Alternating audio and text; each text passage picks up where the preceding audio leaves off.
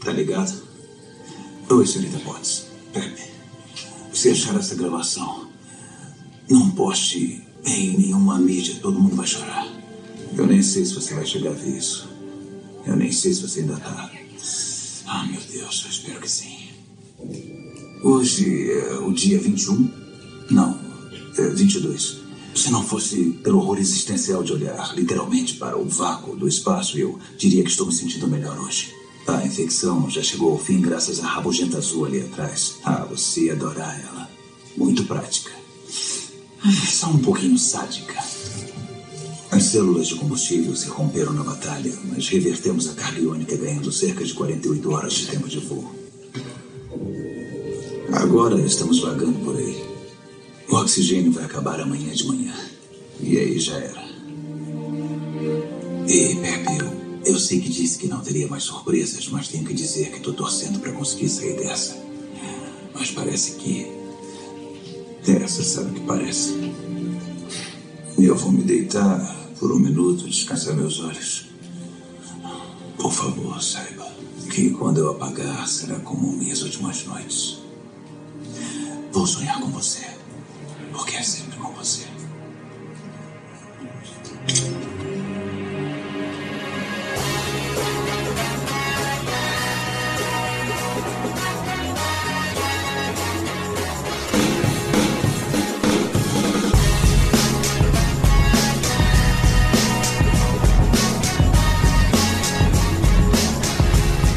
Senhoras e senhores, a mais um podcast para falar sobre filmes e séries de TV.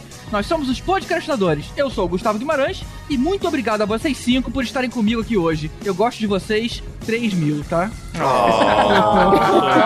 Que fofo, tentando compensar sete anos de vilania. Já vou começar chorando, já vou começar chorando. Aqui comigo estão Fernando Caruso, Fala galera, eu quero começar pedindo desculpas porque eu tô rouco desde o filme. Acho que foi o mais próximo de ao Maracanã que eu tive na vida, foi assistir esse filme. E eu não vou esperar até o final da gravação pra fazer esse trocadilho que eu quero assistir o filme do Capitão América. eu, Vécio, parente, Eu tô feliz porque finalmente eu vou poder fazer um cosplay do Thor. Todos nós. Calma, cara, vai ter que malhar um pouquinho pra chegar naquele nível. Beleza, eu já comprei cerveja o suficiente pra isso. Tibério Velasquez, Eu vou começar com uma reclamação que não curti o Hulk Nutella, não, cara. Eu quero o Hulk raiz mesmo, cara. Essa porra. Ah, corta ele. Valeu, Tibério, obrigado. Falou. mais uma vez aqui com a gente, a querida Renata Boldrini. A minha reclamação é Thor, porque, poxa, pelo amor de Deus, né? Ele era o meu crush de toda a temporada. Que isso, jeito. Aí você fica parecendo esses caras machistas que quando a mulher engravida ganha uma barriguinha. Uma barriguinha. Renata, veja Bad Times at the El Royale. Essa é a dica. É, né? Pode crer, não, já vi, já vi. Não, mas assim, o fato é que eu ainda estou, assim, no chão, eu tô catando meu pó, entendeu? Ainda tô ali juntando, porque eu virei cinza. Ainda tô me juntando. E pela primeira vez aqui com a gente, Belle Félix do Garotas Geek. Eu não preparei nenhuma frase nem nada do gênero, mas, mas Big Lebowski vive e é isso aí. Oh, essa parte foi ótima. Quando eu cara. vi ele com aquele óculos escuros, eu pensei, cara, é o Lebowski. Aí o Tony Stark falou. Ah, Eu também. que legal. Todo mundo pensou nisso. É, que é referência. Cara, e eu pensei também na mesma hora. Eu fiquei impressionado dos caras terem o time de colocar na hora que a gente tava pensando. Impressionante. Pô, Félix, muito feliz de você estar aqui. Acompanho seu trabalho no Instagram também fazendo resenha de quadrinhos. Pra quem não sabe, a Belle é tipo um, um bloco de quadrinhos humano constante. Olha só. Ela que criou a hashtag é, 365 HQs. que ela faz uma resenha por dia de quadrinhos. Então, tipo, é, é bem bacana, cara. Ou seja, deu uma humilhada em você e no Tibério aí, né? Da caverna. Vou lá aprender um pouco. Eu fiz por dois anos seguidos, eu fiz em 2017, 2018 e esse ano deu um tempo, porque eu tava precisando ter Natal, aniversário, essas coisas assim, mundanas, não é mesmo, gente? Mas eu tenho muita saudade de fazer o 365, pra ser bem sincera, porque você termina se forçando a ler outras coisas e sair do comum comum. Eu já gostava de ler outras coisas que não fossem só o que me agradava, mas o, o fato de você ter que ler, aí você termina realmente pegando a primeira coisa que aparece na tua frente, muitas vezes, e é muito legal. Não, e depois que ela fez, uma galera começou a fazer isso, mas ninguém completava, não. As pessoas começavam e largavam e tal, e ficava por isso mesmo, não. Pô, mas isso é muito difícil. Eu já tentei fazer um filme por dia também, assim, chegou no, no dia 18, eu já falei, ai, gente, sério? Acho que não vai dar, não. Tentei fazer durante um ano, não consegui também.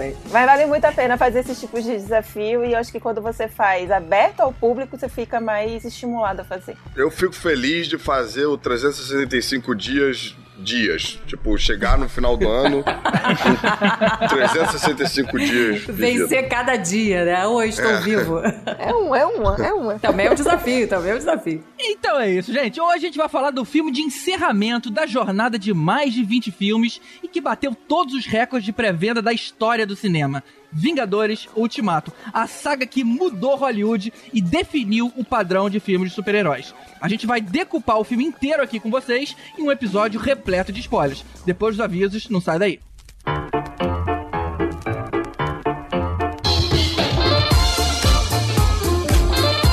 Pessoal, esse episódio tá muito maior do que de costume. Então a gente cortou um monte de coisa. Não tem aviso dessa vez, o bloco de quadrinhos ficou lá na caverna do Caruso e tiramos até o tecladinho do Elvis. Pode ouvir sem medo. O que a gente não abre mão é dos agradecimentos, porque sem os nossos patronos, esse podcast não tava aqui. Então, muito obrigado a todos os nossos padrinhos, especialmente os Iodas Mário Rocha, Sérgio Salvador, Rogério Bittencourt de Miranda, Marcelo Petego, Éder Fábio Ribeiro, Carolina Lindoso Nietzsche, Draco, Marcel Melo, Rodrigo Alves, Carlos Milão, Everton Caruso, Igor Brenner, Daniel Neto, Fábio Matos, Alexandre Bom, Gustavo Basso, Diogo Porto, Daniel Amaro, Eduardo Starling, Cadu Navarro e Leandro Fonseca, aos nossos super sardins, Ricardo Caldas, Wagner Bastos, Marcelo Pereira e Túlio Ribeiro, aos nossos mestres dos magos, Renato Arcanjo, Ricardo Varoto, Bruno Mancini, Tatiana Karlovic, Nadia Lírio, Daniel Martins e o Eberson Tita, e finalmente aos nossos Thanos, cujo personagem está em destaque hoje, Lucas Lima e Alexandre Mendes. Muito obrigado a eles e a todos aqueles que apoiam a gente a partir de um real. Se você gosta desse produto, se ele te entretém, se ele é útil pra você, independente de como, talvez você queira dar uma olhada lá no nosso padrinho, padrim.com.br e ajuda a gente a financiar esse projeto. O episódio de hoje, por exemplo, de 3 horas de duração, precisou de duas equipes editando, além de mim. Se a gente não tivesse o apoio financeiro para isso, não ficaria pronto a tempo. Então é isso, dá um pulinho lá e escolhe o valor que mais tiver a ver com você. Um outro agradecimento é ao Marcelo Pereira, o nosso Hans Donner. Ele é o responsável pelo nome Podcrash aí com o efeito Thanos, que ficou muito bacana. Se você tem um projeto que precisa de 3D, fala com ele que ele pode te ajudar. Dá um pulo lá em marcelopereira.com e explica o projeto pra ele. Beleza? Então vou parar de falar aqui e vamos pro filme. O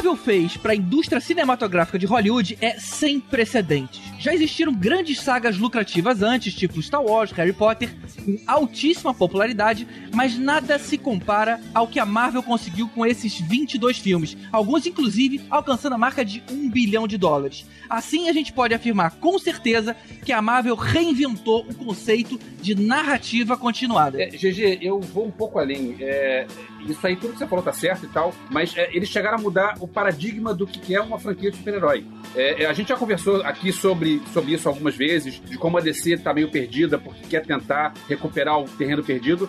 Mas, cara, tá difícil. E com relação a esse filme em particular, eu já ouvi comentários de gente dizendo: ah, mas eu prefiro o outro tal. Não interessa preferir o outro ou não. O jeito como eles terminaram a saga, do jeito como eles costuraram os 22 filmes, a história de todos os personagens, a história gigantesca de tudo isso, é um troço que vai ser estudado no futuro em escolas de marketing, em escolas de narrativa cinematográfica. Eu nunca ouvi falar de algo próximo de- disso aí, na história do cinema. É, mas não tem nenhum Oscar de maquiagem, né? Então, sei lá.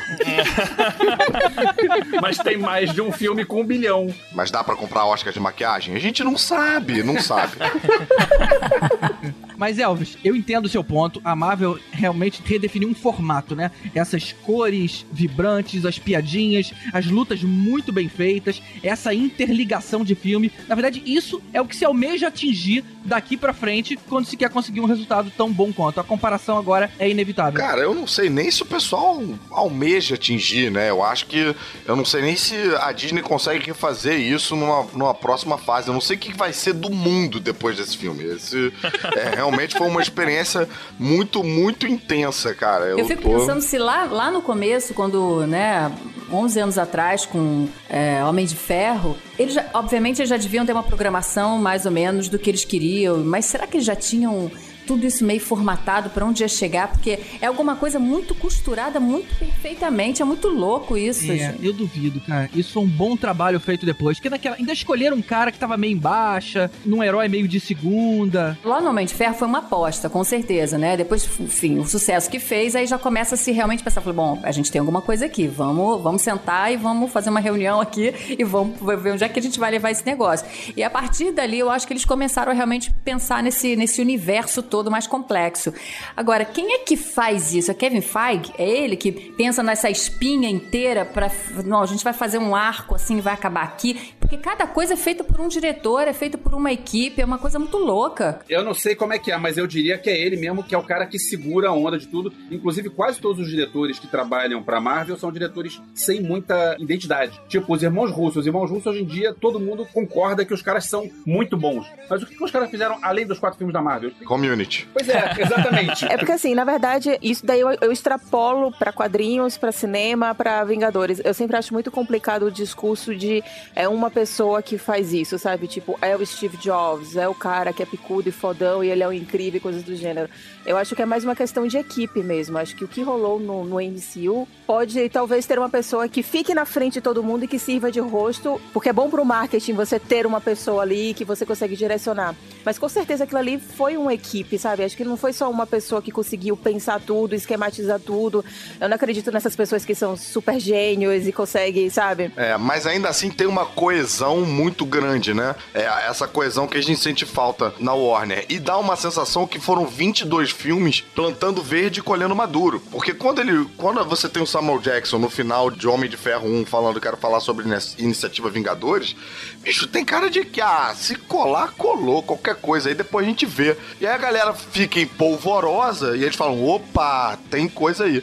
O que eu acho que é mais coeso em todo esse processo, que é o que eu acho que é o que mais falta é, na Warner e é algo relativamente simples, é esse ouvido colado no retorno do, do público. É eles verem que, tipo, opa, a galera pirou com isso aqui, então tem pano pra manga, vamos, como é que a gente faz pra chegar nisso aqui? A galera quer ver mais daquilo, isso aqui não quer, não se interessou tanto, porque houve experiências, né? Você botar o Kenneth Branagh pra dirigir o Thor, foi, foi o Thor 1 que ele dirigiu? Foi, foi. Foi o primeiro toque. é claramente uma, uma, uma experiência e uma linha de raciocínio que eles abandonaram. Que eles falam: opa, não, a galera não tá interessada nisso, não querem saber, abandona. Vamos agora seguir com diretores que vão tocar o barco do jeito que a gente quer e tal. Então, assim, foi todo mundo experimentando, mas muito atento nos resultados e no que a galera tava falando.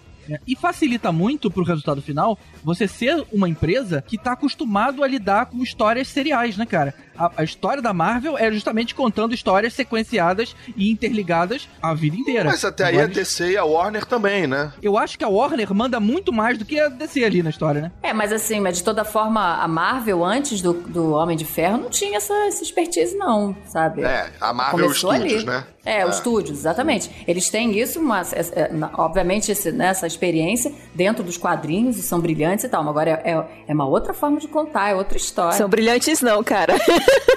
Bom, eu nem sei. É bom, você tem mais, tem mais bagagem pra dizer isso do que eu, porque eu, eu, não, eu não leio os quadrinhos, mas pelo sucesso que fazem, né? E pelo, pelo tempo que se tem, né? Com todo esse universo aí dos quadrinhos vivo ainda. Então, imagino que Fracasso não deve ser. É, mas o que eu acho que o GG tá querendo dizer é que a galera que de uma certa maneira fundou o estúdio era uma galera que vinha e que entendia os quadrinhos. A Warner, que é quem toca os filmes, não tá tão em cima. São os caras de sempre. É quem tá sempre lá. No entanto, enfim, a Warner faz série de TV pra caralho, né? E aí devia ter também esse know-how. Não tem desculpa, não tem desculpa. O interessante é que assim, os caras têm todo o planejamento aí a longo prazo.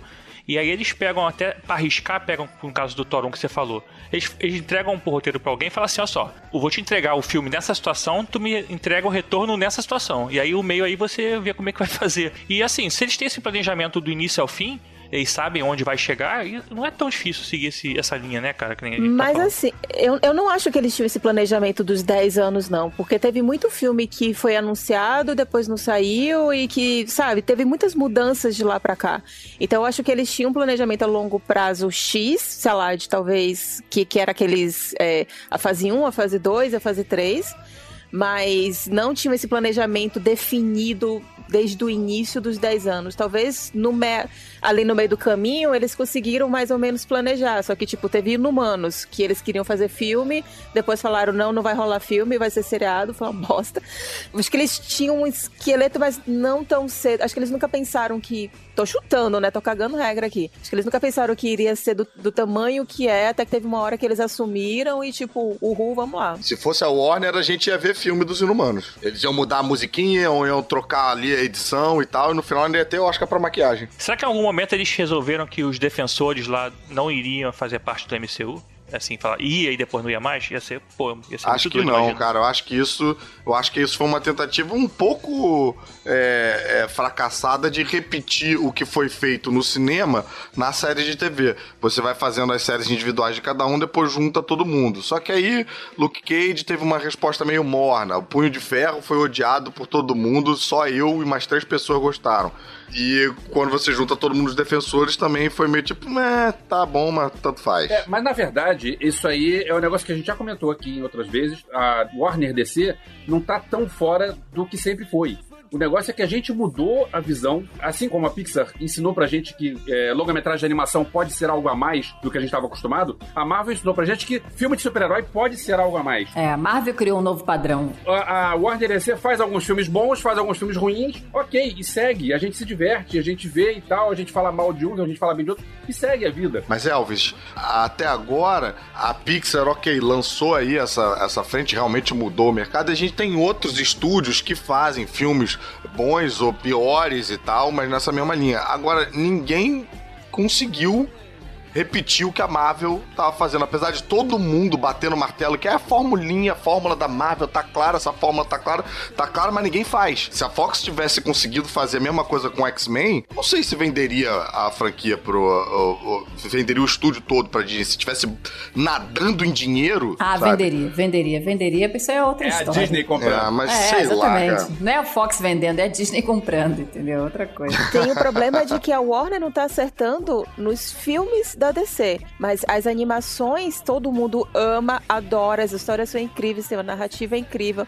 E eu não tô falando nem só de Teen Titans Go, um sucesso gigantesco, ou sobre Lego, ou algo assim do gênero. Tô falando, tô falando daquelas animações que praticamente vão direto pro, entre aspas, VHS, né? Que vai direto para locadoras. Que, nossa, todo fã que assiste só ama aquilo ali. Então, por que, que eles não conseguem pegar, inclusive, os roteiros, as histórias que eles fazem nas animações, que, entre aspas, são para crianças, e transpor aquilo ali para o live action, sabe? Eles têm o material, eles têm o know-how, a gente só não entende o que que tá acontecendo, gente, que vocês não conseguem. Mas engraçado, são pra crianças? Eu chutaria que o, o segredo é justamente não ser pra criança. Mas eu tô falando isso de orelhada, porque eu não vejo animação. Eu só tinha essa impressão que era algo maior. Admite, GG, admite. Não, eu até queria ver, mas. são, são pra criança? São pra criança? Porque eu tenho um amigo que assiste ele diz que é bem adulto, viu?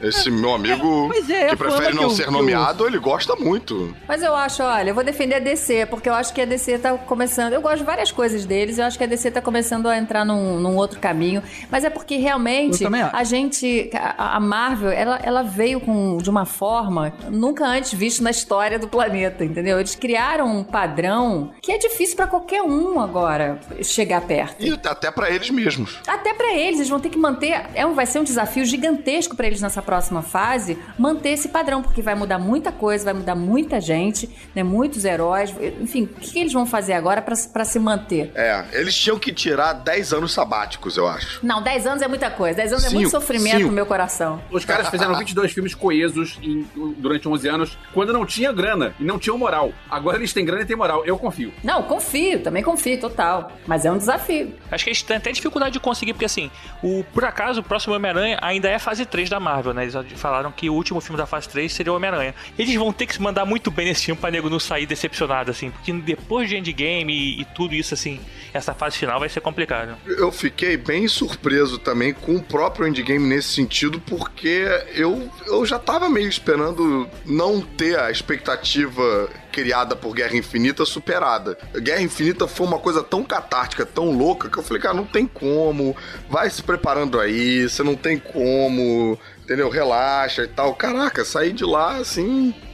Não, e tem um outro fator que a gente ainda não comentou aqui, que é a questão de que, ok, são, são 10 anos de filme, são 22 filmes, mas eles formaram literalmente uma geração. Eu uso muito como exemplo a- a- uma empresa em que eu trabalhava, tem um estagiário que ele tem 21 anos. Ou seja, ele aos 10 anos começou a assistir Homem de Ferro. O jeito que ele surtava quando a gente falava sobre Vingadores era um negócio que eu, eu não conseguia sentir aquilo ali que ele estava sentindo, sabe? E eu fiquei imaginando o que será que é você passar 10 anos, desde que você é criança, vendo aqueles heróis, é toda aquela construção pra, tipo, chegar em Vingadores Ultimato. Deve ser Chega um negócio... em Vingadores, o filme amadurecido e ele também, né? Então deve ser Agora uma eu tô coisa... até preocupado. Ele tá bem, cara? Ele deve estar, tipo, Eu, Se, eu- a, gente, eu, quando se era, a gente tá no chão, imagina um moleque, cara. eu, quando era moleque, vivi, vivi isso só com três filmes de Guerra nas Estrelas. Depois disso veio o Caravana da Coragem, então... O só. Jurandir Filho falou exatamente isso no Twitter, que é o cara do cinema com rapadura. Ele disse que nós vamos ser a geração que assistiu Os Vingadores no cinema da mesma forma que existe uma geração que assistiu Star Wars no cinema. Star Wars clássico, né? O, o 3, 4 e 5. No, o 4, 5 e 6, desculpa. Eu tive essa sensação na sala de cinema também. Eu vendo a maneira como a galera reagia, a histeria coletiva que era, as pessoas soluçando alto. Não sei se na sala de vocês É, foi assim, tinha. mas na minha eu escutava, tipo, as pessoas falando. É. nesse, nesse tom. Mande marmanjo chorando que nem criança. É, não, e eu vi uns moleques também, alguns mais interessados, outros menos, mas ainda assim eu visualizava aquele moleque, até o menos interessado, respondendo pro neto, falando: Não, eu tava lá, sim, tava lá, sim, ah, foi, realmente. Eu vi na sessão de imprensa e era um bando de crítico, influenciador, jornalista, um bando de marmanjo aos prantos dentro da sala de cinema. Foi, foi muito legal. A Belle levantou esse ponto da geração nova e assim, eu até comentar isso no futuro, mas a gente já comenta agora, que atrás de mim tinha um grupo, era mais ou menos cinco meninas nessa fase assim de 12 a 15 anos, ou seja, elas provavelmente os primeiros filmes da, da Marvel ela nem, elas Então nem elas viram o primeiro do Homem de Ferro com dois anos de idade. É, viram, no- viram na sessão da tarde. Então, é.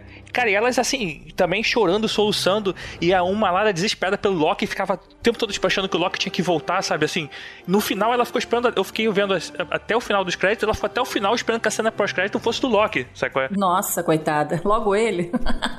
É, porque tava apaixonado pelo Tom Hiddleston. Então, assim, é, essa, cara, assim, além disso, também atraindo um público feminino que não tinha esse tipo de interesse, né, cara? Achei muito legal isso. É, é essa, esse é um, um dos grandes méritos também da, da Marvel, né? Ele conseguiu, eles conseguiram trazer todo tipo de, de gênero, né? É, Seja homem, mulher, criança, e adulto, as, as faixas etárias, assim. Eu é. não sei nem se dá pra dizer que o público não tinha esse tipo de interesse. Eu acho que a- n- não, tinha esse tipo de filme. É, não, não era voltado, né? Pra, não tinha essa preocupação, essa atenção. Era uma coisa, cara, o- o- os filmes e os, até os quadrinhos, né? A gente bem sabe, a gente que era leitor dos anos 90, era muito excludente pro público feminino. A maneira como as mulheres eram retratadas, pô. Ah, os quadrinhos de super-heróis dos anos 90, os- os quadrinhos norte-americanos dos anos 90 eram excludentes, porque existe toda uma outra gama de quadrinhos no mundo que não era tão bizarro quanto os de super-heróis, né? Eu, eu sei que você é um super fã de quadrinhos dos anos 90, Caruso, mas é, é um negócio que eu meio que abomino exatamente por isso, os anos 90 de quadrinhos. É, porque o mundo vai muito além dos quadrinhos de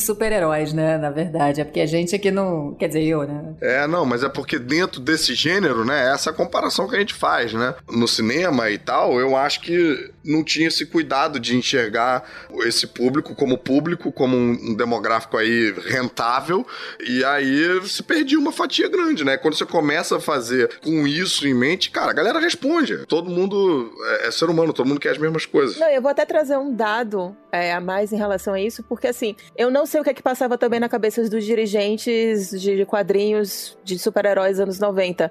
Naquela mesma época, ou então se duvidar um pouco antes, o maior público de quadrinhos independentes nos Estados Unidos era feminino. Acho que era na década de 70, se eu não me engano. Tinha muita mulher lendo quadrinho, tinha muita mulher fazendo quadrinho. Era uma grande fatia. Por que é que eles resolveram tirar essa população para comprar os produtos deles? Não sei. Ué, preconceito sempre, né? É, então, eu não queria, né? Eu queria só deixar assim no ar pra Ah. somar aí 2 mais 2 igual a, a, ó. Essa foi fácil. Próxima. Ah, Essa até o Tibério fez essa conta. Mas deixa eu perguntar uma coisa pra vocês. O que, que a gente já sabia antes de começar esse filme? Porque tinha muita teoria rolando, mas é, saber mesmo. Eu acho que a gente podia, essa coisa de juntar dois mais dois, né? A gente sabe que tinha muito herói lucrativo pra empresa que foi evaporado. Na, na E, verdade, a gente não só tinha os- herói lucrativo, como eu acho que eles, fizeram, que eles deram mole ao divulgar o trailer do próximo Homem-Aranha antes do fim desse. É verdade, porque assim, cara. é óbvio verdade. que o Homem-Aranha vai voltar porque é um ator novo, porque é um garoto, porque o filme fez sucesso e tal. Ok, a gente sabe que vai ter mais. Mas peraí, quando você acaba o, o Guerra Infinita e não tem mais Quando Homem-Aranha. você vê, fica Então, constatado. cara, agora o momento é tenso. Como é que isso vai acontecer? O que, que vai acontecer? Será que o Homem-Aranha volta ou não volta? Ah, aparece o trailer do Homem-Aranha novo. Ah, não, gente. Segura esse trailer um pouquinho. Espera o Foi- próximo filme. foi bem Tem um errado. trailer, porque antes do filme do Guerra Infinita, já tinha anúncio do próximo filme do Homem-Aranha e anúncio da produção do próximo filme do Pantera Negra. Então, assim. Pois é, isso tinha que ter sido Mas segurado. uma coisa é ter o anúncio do filme, outra coisa é você ver o trailer. Você viu o trailer, você viu o, o- o Peter Parker, tá tudo bem. Pra mim, a única bola fora deles foi essa. Por isso que é para não ver trailer. Mas não podia ser alguma coisa anterior? É, que nem Capitã Marvel, né? É, é, exatamente. Podia ser contando alguma história anterior, o próprio Pantera A Negra. gente ainda não viu o tio Ben morrer. Nesse caso, eles, eles fariam questão de mostrar que era anterior exatamente a poder esconder o segredo do Guerra Infinita, talvez. É, mas assim, de toda forma, era óbvio que eles não iam perder um personagens tão lucrativos e, e- e que principalmente tinham acabado de ser apresentados como Pantera Negra. Então, o Pantera Negra é uma- um dos maiores sucessos de bilheteria, o filme, o primeiro filme que foi parar no Oscar como melhor filme. Então, assim, eles jamais iam, iam deixar isso embora. Quase leva o Oscar de melhor maquiagem. Mas aí você fica assim, bom, voltar eles vão voltar, mas de que forma, né? Esses, assim, eles dois eu já tinha certeza que de alguma forma tinham que voltar. Mas por outro lado, foi pensando nisso, ah, não, eles não vão abrir mão disso, que eu tava dado como certo naquele momento do filme. A gente vai falar isso melhor, mas naquele momento do filme, se a gente ficar sabendo, é a Viúva Negra ou é, ou é o, o Clint que vai morrer? Eu falei, cara, vai ser o cara, porque vai ter um filme da Viúva Negra. Nesse momento de empoderamento feminino, nunca que eles vão abrir Mas isso, mão. por um lado, eu achei, assim, esperto da parte deles, né? Apesar de eu estar torcendo por ela, obviamente. Eu falei, Nossa, ah, fiquei esse cara tão embaixo. puto, cara. Fiquei arrasada também, fiquei muito puto. Falei, pô, tadinha, cara, a mulher não tem família, a família dela é Vingadores, a família... Mas, assim, acho que também por isso eles pensaram nessa questão familiar. Eu acho que nessa hora de pesar, quem vai, né? Teria, tinha que ter esse sacrifício. Tem que sobreviver quem ganha abraço. É, exatamente. Aí, assim, começa o filme com ele mostrando a família, o cara não vai morrer. Não, não passa por todo aquele começo de filme com a família evapor, a família virando pó, e ele apavorado, aquela criancinha, aquela coisa linda, aquela, aquele núcleo familiar. Ela, ela, em tese, não teria mais nada a perder. A família dela era só a família Vingadores, né? A família do Barton também era um pouco a família dela, então tem mais aí. É, é, não, é. Mas assim, mas era a família dele, entendeu? Então, entre matar uma- um cara que já tem uma família toda bonitinha, não sei o quê. E também parece que é uma construção da personagem, né? Parece que ela é mais preparada a fazer sacrifícios, sabe? De todas as coisas que a gente sabe dela, do que ele. Apesar dele ter também uma carreira mais ou menos parecida da- com a dela. Mas parece que ela é, tipo, ela é a pessoa pra fazer isso daí. Ela é realmente tudo ou nada. Ele é mal menos. Ele tanto é mais fraco que ele pirou e foi parar lá na- no Japão, sei lá, na China, no Japão, e sai matando todo mundo. Então o cara Mas é tudo meio... uma questão de quem dá mais dinheiro, né? O Jeremy Renner tem uma cadeia de roupas, né? A Renner é uma marca muito importante. Exatamente isso. Vai patrocinar o próximo filme dele, né? De repente. Bora entrar no filme então, gente. Vamos. Eu, inclusive, eu queria fazer uma proposta que me dói muito fazer essa proposta, mas eu acho necessária, levando em consideração que esse filme tem praticamente vida própria, apesar da gente ter uma outra referência mais forte, eu acho que esse esse filme, por ser extremamente longo e bem servido, não precisa de bloco de quadrinhos.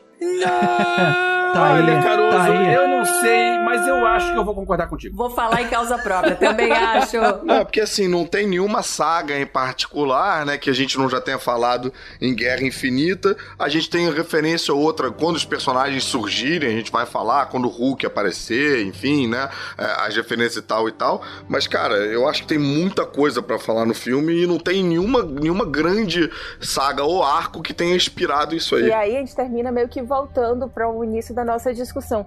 Esse foi um feito também da Marvel de criar um universo que você necessariamente não precisa ler as- os quadrinhos.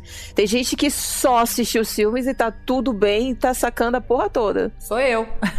Eu só, eu só, só sei o universo cinematográfico da Marvel, não sei nada dos quadrinhos. Isso eu acho que foi mal aproveitado na Marvel editora, porque eles estão sempre na, na, na busca de trazer mais público sangue novo ali pro mercado, os leitores vão envelhecendo, e é isso é sempre muito preocupante, né? Porque significa que não tá entrando é, leitores novos, e eu acho que eles deviam ter uma linha editorial bacana, com bons autores, que nem eles fizeram numa época com a linha Ultimate, o Tibério e a Belly vai saber bem do que eu tô falando, só que pra fazer quadrinhos baseados no universo cinematográfico pra pegar o público que sai do cinema.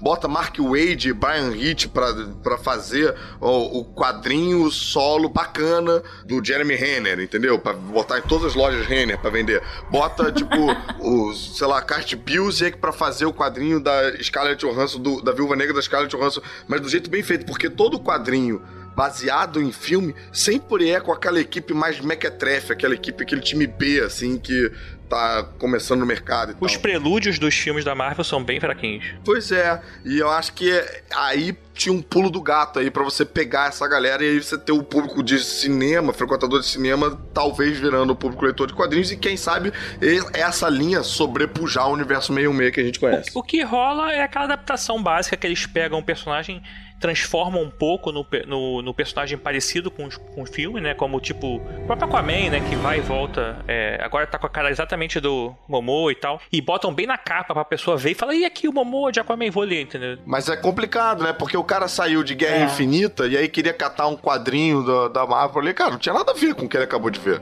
Nada a ver. Então, beleza. Finalmente, vamos pro filme.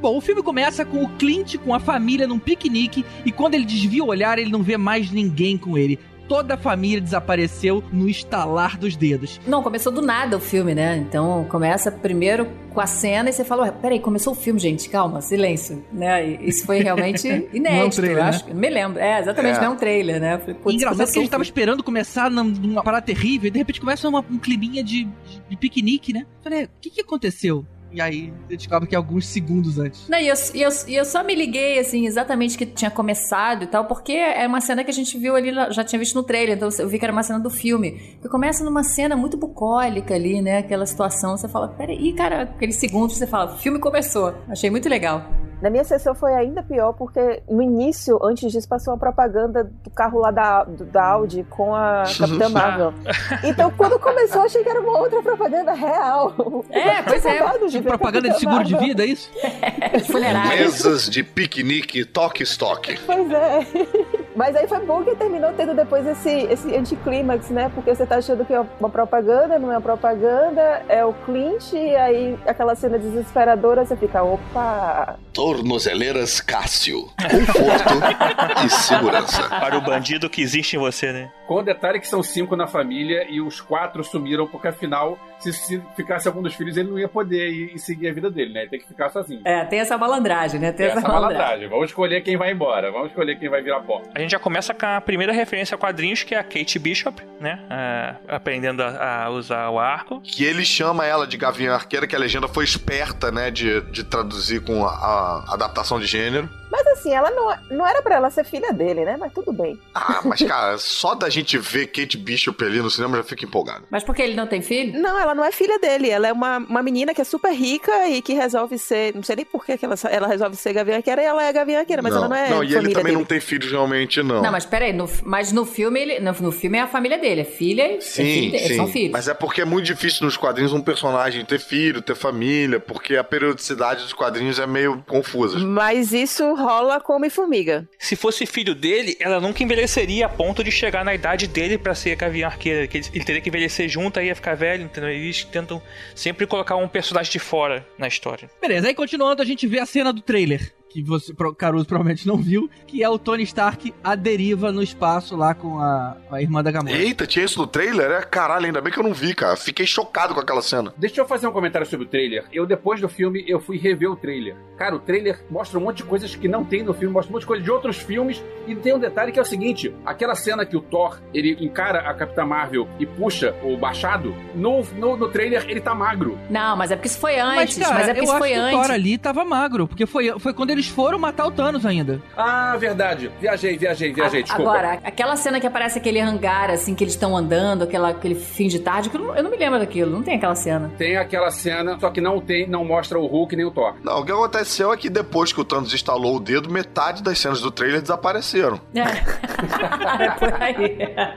Mas no trailer ele também fala: ah, a gente tá aqui há, há 22 dias depois do, do acontecido, não tem combustível, não tem água, comida e ele tá quase sem ar. Cara, e aquela cena angustiante, ele ficando magro, nossa senhora. E ele já tava com o corpo infeccionado, né, cara? Por causa daquele ferimento lá do Thanos. É. Quando o Stark já tinha aceitado a morte, aí aparece a Capitã Marvel e resgata os dois. Ela leva eles lá pra base dos Vingadores. Agora, não teve no filme aquela cena pós-crédito, né? Dela aparecendo, perguntando pelo Fury. Isso eu achei que fosse ser repetido nesse filme, mas eles ignoraram. É, mas já teve a, a cena. Pra que ter de novo? Ué, isso já aconteceu antes. Aquela cena pós-crédito do Buck, por exemplo, em Guerra Civil, a gente viu de novo ela. Eu acho que a- ela só vai pegar o, o Tony Stark por causa daquela cena, né? Tipo, cadê o Fury? A gente não sabe cadê o Fury. Pega o Tony Stark, pelo amor de Deus! E aí ela foi lá correndo. Mas também não sabia onde estava o Tony Stark. Como é que eles saberiam? Ah, ali, naquela direção. Ela tava, ela tava passando o bicho ali. Deu uma sorte, uma cagada. Como ela achou, não sei, mas ela é a Capitã Marvel e ela provou que ela consegue qualquer coisa. Mas, ô, Tibério, então você acha que aquele resgate é antes da cena extra do filme dela? Tipo, ela levou ele lá e aí chegou falou lá, cadê o Fury? Ah, não, não. Eles nem sabiam o que, que era o símbolo, cara. Se não, se já tivessem visto ela, falaram, ah, isso não é aquele símbolo daquela garota que a gente viu outro dia? Não, então, eu- acho que não- ela não tinha ido antes visitar os Avengers, porque eles também não saberiam dizer onde o Stark tava. Quando eles foram, acabou, bicho. Não tinha um GPS nele. É, agora podia ter tido uma explicaçãozinha dela, né? Como, como é que ela achou ele no meio daquele universo todo lá. Eu sei que na hora que ela apareceu ali, que é aquele negócio de luz, eu falei, ih, caramba, o Warlock. Meu Deus, já começou assim. Aí não era não. Eu acho assim que a gente só tem que aceitar que é um filme que tem Deus Ex Machina pra um caralho. E tá tudo bem. Tem até rato ex-máquina. Porra! é porque é Disney, é Disney, entendeu? O entendeu? nome da heroína devia ser Deus Ex Machina em vez de Capitã Marvel, né? Porque ela, ela desequilibra, chega nas horas certas. Mas eu achei essa cena do resgate dela bem bacana e eu confesso que eu esperava mais dela ao longo do filme. Eu fiquei com um hype tão alto por causa dela, por conta do filme, que eu gostei muito do filme dela, que eu esperava que a porra, que ela fosse uma peça-chave mais fundamental na, na derrota do Thanos e não foi tanto. É, não foi tanto. Mas ao mesmo tempo, eu acho que foi assim. eu- obviamente que eu também adoraria que ela tivesse muito mais importância dentro desse final. Mas eu acho que por toda a trajetória, né, desse, desse ciclo todo, de todo esse universo, tudo que aconteceu, ela entrar no finalzinho, já sentar na janelinha e salvar o negócio todo, eu acho que assim, é ser um pouco. Não é nem desrespeitoso, mas eu acho que é ser um pouco. É menos honroso para toda, todos aqueles. aquela construção de todos os heróis que vem vindo em 11 anos E construindo talvez esse Deus negócio. ex-máquina até demais, né? Principalmente porque a gente vê ao longo do filme que esse é um filme sobre os seis primeiros. A gente tá vendo a passagem de bastão, né? Assim, não é, é o, é o final da- dos Vingadores originais, não é o início dos próximos. Né? Eu acho que eles, eles foram cuidadosos de, de colocar ele em pontos muito importantes dentro do filme, salva o, né, o Homem de Ferro. Depois ela faz aquela o paredão das mulheres ali e tal, ela vai enfrentando. Então assim, eu acho que ela teve pontos muito importantes que para poder mostrar, falar, olha, ela veio pra ficar, ela é poderosa, ela realmente, porque eu acho que ela vai ser desenvolvida mais pra frente. Então espera para ela, ela vai ter o momento dela. Eu queria que ela energizasse a máquina do tempo. Queria que fosse ela.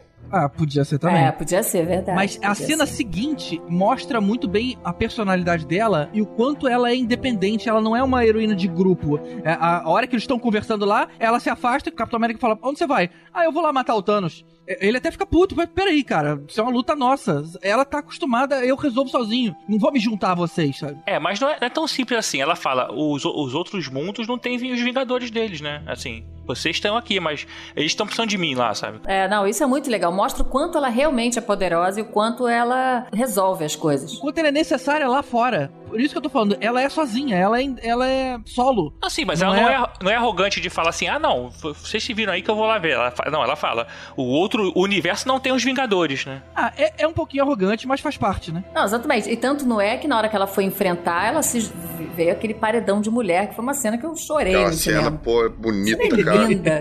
Muito cena legal. linda. Eu, ai, dei um grito no cinema. Como é que é o nome daquele grupo que é a Avengers, que tem um A, né? A-Force. Que é A-Force, é, pô, lembrei na hora. Além dessa cena do paredão da mulher, você vê que, que ela, quando vai enfrentar o Thanos mesmo, tudo bem que eu já tô pulando bastante a coisa, porque como a gente tá falando de Capitã, ela, ela só perde por um outro motivo. Tipo, eu acho que se. Eu acho que são todos os motivos que vocês falaram aí, né? O fato de que já que tá fechando todo o universo, então tem que fechar com as pessoas que começaram, pra ela não sentar logo na janelinha, entrando no, no meio da história toda. Mas eu acho que ela é uma personagem que, no cinema, ela é tão poderosa, tão poderosa, que iria matar completamente o roteiro. E eu achei que, o que a saída que eles arranjaram foi genial. Primeiro porque cala a boca de todos os caras que ficaram criticando o filme da Capitã Marvel, do tipo, ai, se ela é tão poderosa, por que ela não apareceu em Vingadores 1?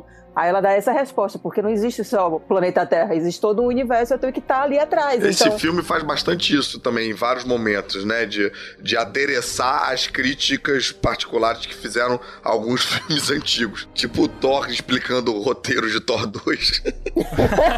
Gente, ele é muito bom. eu achei que ficou realmente bem encaixado e ficou muito bem construído, pelo menos, a personagem da Capitã. E, e eu gostaria de ter mais ela, mas eu acho que tendo mais filmes solo dela tá ótimo. Acho que ela É, realmente pois não é. tinha que estar no E filme vai ter. todo. Ela tem contrato pra mais sete É. filmes. Uou. Ou Pelo menos aparição em sete filmes. Acho que é por isso que deixaram ela, não deixaram ela com tanto protagonismo nesse filme, porque ela- a história dela ainda tá no começo. Muita coisa pela frente. Bem, eu, eu acho que podia, ela podia ter tido uma peça importante pra dar uma enfraquecida no Thanos pros outros terminarem lá a luta e nessa nessa luta de alguma maneira ela dá uma gastada nos poderes dela pra já tipo ficar com um nível de poder que facilitasse um roteiro com um desafio pra ela, entendeu? Pensando aí quem é páreo pra elas. Ainda mais pra ela aparecer no filme dos outros. É, eles vão ter essa pica retorcida pro próximo filme, né? Ela se tornou o Superman do, do, do universo Marvel. Eu É. acho que ela é mais do que um Superman, cara. É, com exceção de que o Superman não é Superman no universo DC, né? Ele só flutuou. Não, e Superman, ele tem um ponto fraco, né? O Capitão Marvel não apareceu nada ainda. Ela até tinha, só que ela fez terapia e conseguiu se libertar. É. Mas nos quadrinhos ela também não tem um. Ninguém. Ela é invencível, ninguém vence ela, ninguém. Ela não tem um super vilão dela. Não, ela não tem esse nível de poder nos quadrinhos, não. Ela tem um nível um, um pouquinho menor. E não tem essa importância toda pro universo das revistas. Bom, aí nessa cena ela se despede, diz que vai ficar um tempo fora e a gente passa a não ver mais ela. E aí a gente começa a ver como é que o personagem da Nebula ganhou uma importância gigante nesse filme, cara. Ela quem faz o filme andar, ela, ela diz pra onde o vilão tá, aí aí que eles traçam o plano, ela leva as pessoas lá, ela tem ainda aquele conflito interno com ela mesma, ela traz o Thanos pra Terra, ela faz tudo, cara, E impressionante. se a gente ficou puto com ela no outro filme, porque ela que fica falando merda no ouvido do, do Star-Lord pra é, atirar no Thanos quando ele descobre que o Thanos sacrificou a Gamora, nesse filme ela também faz merda, o ela do passado, né? Trazendo e caguetando a porra da trama toda e trazendo o Thanos do passado pro, pro futuro. Mas olha que bonito, num filme tão importante quanto esse, é, aparecer uma pessoa, um personagem que ninguém se importava, cara. Muito legal dos roteiristas terem dado esse espaço. É. Nessa hora que ela começou a aparecer, eu lembrei dos quadrinhos, a gente até falou no episódio de Guerra Infinita, porque nos quadrinhos quem resolve o problema, a manopla é ela. Ela pega a manopla, ela que estala o dedo e faz tudo voltar ao normal. E aí quando começar, como ela começou a crescer, eu imaginei que ela poderia ser a pessoa que resolveria tudo aí. sei Pô, lá. não, aí é demais. Aí também não ia poder, não, não podia É, ser. eu, imagi- eu imaginei que não, ao mesmo tempo que eu ficava assim, cara, não é possível que eles vão fazer isso, porque, tipo, é, é o filme dos Vingadores, não é o filme dela, mas ela ia crescendo no filme e eu falava, cara, será que eles, vai- eles vão ter coragem, sabe? É algo pra se falar depois mais no, no- no futuro da nossa gravação, mas pra mim Nebula foi o maior furo de roteiro que teve. Tava com uma construção super legal e depois ela foi um puta Pera, furo. pera, pera, pera, pera, pera, pera, pera, pera, pera. A gente vai ver mais sobre isso depois dos comerciais. Não, é porque é outro momento do filme. A gente já tá no início. O GG quer andar com o filme. São três horas de filme. Exato, quero continuar essa cena. Ele quer andar com o filme, mas tá falando na nébula depois que faz o Thanos vir pra Terra. E tá pulando com essa história aí. É agora a Nebula. Ela que fala aonde o Thanos tá. E aí ele fala assim: gente, olha só, eu sei onde ele tá. E vai todo mundo pra lá, putaço, né? Com, querendo vingança, querendo desfazer a parada. E a gente descobre lá que agora ele virou um fazendeiro. É, não, e a gente vê o que a gente viu ali pequenininho em Guerra Infinita, que é o espantalho com a armadura do Thanos, que, pô, é uma referência classicaça do Desafio Infinito no- nos quadrinhos. O Thor chega lá, arranca a cabeça, todo mundo olha pra ele e fala, cara, o que você fez? E aí ele fala, eu mirei na cabeça. É, isso foi muito bom. Isso acontece com 20 minutos de filme. E aí eu pensei, e agora? É, eu pensei mesmo, cara, pra onde vai o filme, né? Depois disso. Mas só antes da gente falar aí do salto temporal, eu achei muito legal o do Thanos. Olha, olha como é que ele é um personagem foda. Ele conta que ele abriu mão do poder, cara, pra não cair em tentação. Ele tinha aquela missão, ela já tinha sido concluída e agora ninguém mais pode fazer nada. Então ele teve a hombridade de destruir as joias. É, mas no caso é titaniedade, porque ele não é humano, ele é titã. É verdade. Na verdade, ele é, um, ele, é, ele é um big vilão, assim, mas ele é um cara com umas motivações muito particulares, né? Ele não é um vilão por ser vilão, porque eu odeio a humanidade, eu quero matar por matar. Ele tem, ele tem os, os princípios próprias. dele. Ele acredita que ele tá fazendo bem. E ele acredita, exatamente, ele acredita que ele tá fazendo bem. Então, É, é- ele tem aquilo roxo.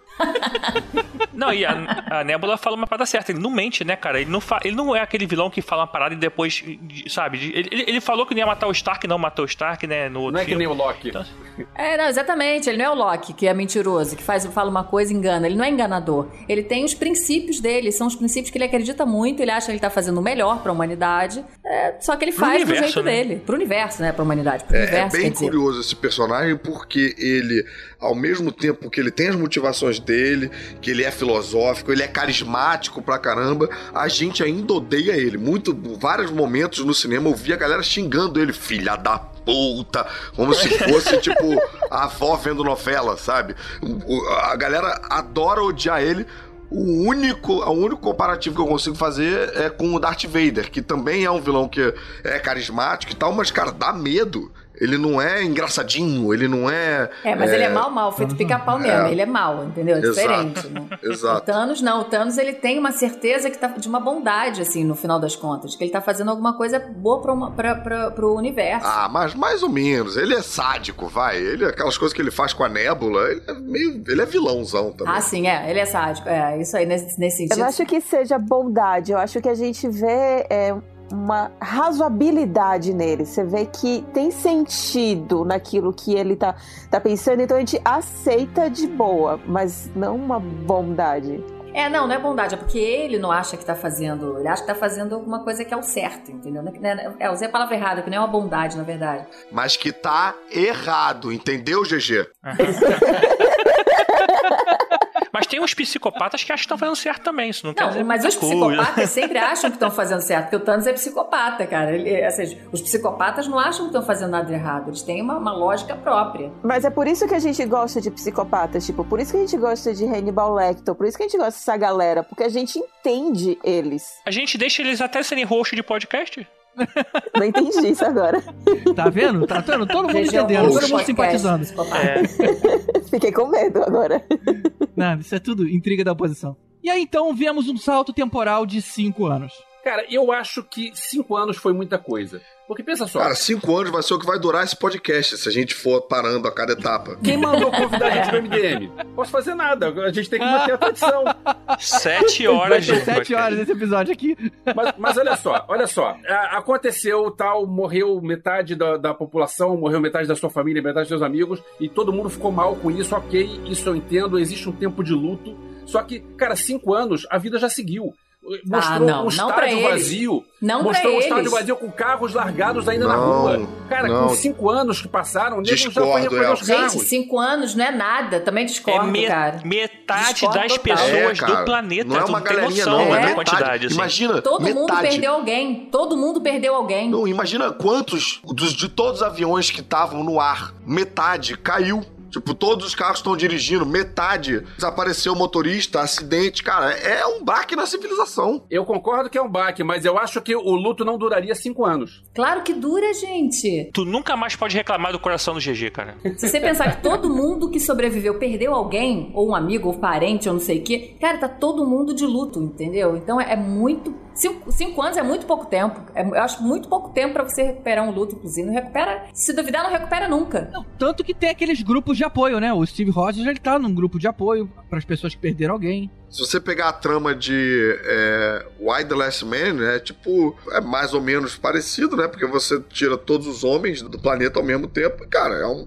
é um baque fudido no- na civilização. Aí é quase a mesma coisa. Ok, eu continuo achando, mas eu deixa pra lá. Minha única preocupação com esse salto temporal é o seguinte: a gente tá falando que o filme se passa no futuro, em 2023. Todo filme da Marvel ele costuma se passar ou no presente, em 2018, 2019, ou no passado. Esse filme se passa no futuro. E aí, assim, o filme do ano que vem, ele vai ter que se passar em 2024 ou em 2023 ainda. E o Faz outro vai ter que se sentido, hein, passar em Guilherme? 2025, É verdade. 2024. Mas Então, e assim, o Homem-Aranha? Tá se passando em quê? Então, não sei. Assim, a gente vai descobrir, mas. Tem que ser cinco, tem que ser cinco anos no futuro. Não parece que tá em 2023, 25, em- depois de 2020. Ah, mas o mundo não muda tanto assim de cinco anos pra cá, né? Mas, Pode ser. mas peraí, quando que foi Guerra Infinita? 2018. Mas será que se passava em 2018 Foi mesmo? sim, sim. Se passava em 2018. Tanto que o primeiro Vingadores foi 2012. O filme mesmo mostra. O, o Thor foi 2014. E o Guardião da Galáxia. Mas em Guerra Infinita aparece escrito 2018. Não, mas é falado. É, é- é de A conceito lembrança mesmo. da Nébula Nesse foram- foi nove eles anos falam, depois. Eles falam qual ano e, e quantos anos eles vão pra frente, quantos anos eles vão, vão pra trás. Quando começa a viagem no tempo, eles têm, têm essa contagem. Mas não, fala de Guerra Infinita, Guerra fala Infinita dos começa, filmes. né, o Ultimato começa em 2018, então, porque é 20 di- são dias depois do, do, do acontecimento anterior. E quando ele passa, quando ele caminha cinco anos, é que ele vai lá pro. É, não, pro a minha questão é que talvez o Ultimato possa começar. E o Guerra Infinita, ninguém falou que era 2018, seja em 2017, segundo semestre. E aí, essa conta fica um pouco mais quebradinha. Mas ainda assim o Tibério tá certo. Ainda é futuro. É, ainda assim a gente vai estar em futuro. Já que a gente tá nessa onda de cinco anos, o Peter Parker passou cinco anos fora. Ele voltou com a mesma idade que ele tava. Ele não voltou cinco anos mais velho. Ele vai voltar pro colégio encontrar o pessoal que ficou. O pessoal já tá cinco anos mais velho. Não, mas ele encontrou no corredor. Ou aquele moleque também sumiu e voltou. É, e aí o abraço não faz sentido. Ou o moleque tava lá e passou cinco anos e esse moleque repetiu de ano quatro vezes seguida. pra estar no colégio ainda. Cara, olha só, Caruso, se você luta contra o Thanos, quase morre, você vê o fim da humanidade, quando você encontra alguém que você gosta, você dá um abraço, não importa se foi um segundo depois, cara. Vocês estão com uns conceitos meio estranhos aí. Não, mas mesmo assim, o gordinho, de qualquer maneira, ele viveu nesse mesmo mundo em que todo mundo morreu, em que metade da população morreu. Então você vai encontrar um cara que, você não, que aconteceu tudo que aconteceu. Mas se ele viveu, ele já tá velho. Ele, se ele tinha 17 anos, agora ele tem 22 anos. Ele já tá na faculdade, ele não tá no, não tá no colégio. Vocês estão reclamando que um amigo deu um braço no outro porque se passou pouco tempo, é isso? Não, o que eu tô questionando é que se ele ele, tá, ele acontece depois dos acontecimentos do Ultimato, o garoto, o amigo, ele tem que estar mais velho, cinco anos mais velho pelo menos, né? O Homem-Aranha, não sei, porque o Homem-Aranha talvez ele não mude a característica dele. Ele fica igual. Mas o, o resto dos amigos, o, re- o, o amigão dele tem que estar mais velho, tinha que ser outro ator. Não, a não ser que o garoto tenha desaparecido junto com eles. Ah, sim, não sei que tenha voltado. É, aí tudo bem. Isso vai ter que tá, isso vai ter que estar explicado lá. E aí, aquele abraço tá esquisito. Aí não, tá não. tá não, cara. Tá assim. Não, se ele, se ele morreu e voltou. Não tá não. Você Bom, que é gente, esquisito, vamos deixar pra reclamar disso no filme do Homem-Aranha. Vamos voltar pro nosso aqui. Seguindo então, em São Francisco a gente vê o, Homem-Formiga voltando, desorientado, e ele acaba sendo o único cara que não sabe o que aconteceu. Aí ele vai lá, reencontra a filha, acho que achava que o cara tinha morrido, e na sequência ele vai no galpão aonde o Steve e a Natasha estão. A gente tem que falar, né, que muita gente comentou que a Disney obrigou a ter um rato salvando o universo, né? Porque o, o rato anda no, no teclado do negócio lá e aí ele volta porque o Mickey salvou a porra toda. É o Mickey, né, cara? Tinha que ser. Eu, eu, antes do filme, tava pensando como é que o, o homem. o- como é que o Homem-Formiga vai voltar? Porque a gente sabe que ele volta. E o que, que aconteceu? Tá, tudo bem. Inventaram o rato, ok. É só bizarro que aquele automóvel lá ficou lá, aquela van ficou lá por 5 anos. É, acho que a bateria já teria descarregado, alguma coisa do tipo. Porque se fosse só os 5 horas dele, beleza. Mas 5 anos, uma van cheia de coisas eletrônicas. Você sabe quanto dura uma bateria quântica? Olha, eu, eu sei quanto dura uma van abandonada cheia de coisas eletrônicas sem ninguém roubar. Não, mas ela podia estar desligado, né? O rato sabe das coisas. O rato ligou a porra toda. O rato, inclusive, trocou o fusível que tinha queimado né, quando tava. Porra, o rato mantém a Disney toda funcionando. E gostei da piadinha dele é, falando lá com os dois. Ele falou assim, vocês já estudaram física quântica? Aí a Natasha, só pra puxar papo. É, isso foi muito bom. Gente, não, eu tô aqui pensando, será se Vingadores Ultimato foi o primeiro live action de Mickey Mouse? Olha aí. Vai Aí a gente não sabe. Vamos juntar os universos agora, né? Botar todo mundo junto. Tá na moda fazer live action. Se aquele ratinho fosse branco com as orelhas ah, pretas, ia ser muito maneiro, cara. E é mesmo, Não, e né? será que a gente vai ter que esperar mais 10 anos e outros 22 filmes pra ter um pato que salva tudo? Ah, imagina, gente. Aí já começa a virar a esculhambação da Marvel, né? Mas Howard the Duck chegou a aparecer, não? E em, em Guardiões da Galáxia. É verdade, Guardiões da Galáxia tem que treinar seu bichinho. É, o Howard não é o Donald. Ah, mas ele falou um pato. É verdade.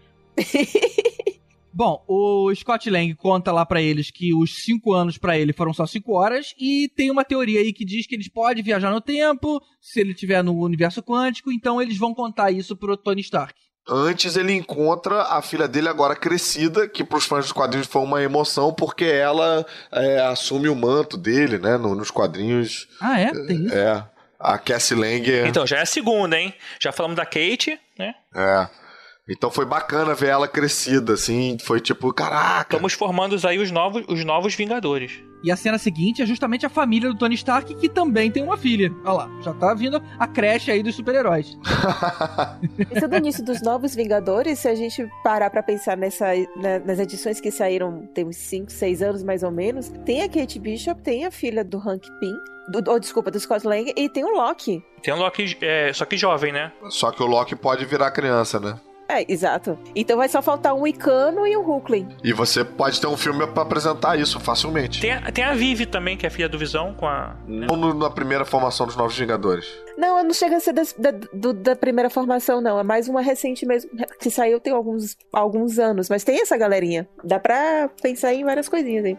Bom, a gente vê que a vida do Tony Stark tá muito melhor. Ele tá casado, lá tem filho, ele mora longe da cidade e ele não é mais herói. Aí quando ele fica sabendo lá do plano, ele fala que é absurdo, não vai funcionar e que tem um monte de variáveis que não estão sendo levadas em conta. E no fim das contas ele acaba confessando que ele não quer mais fazer isso, ele não quer perder a família que ele construiu.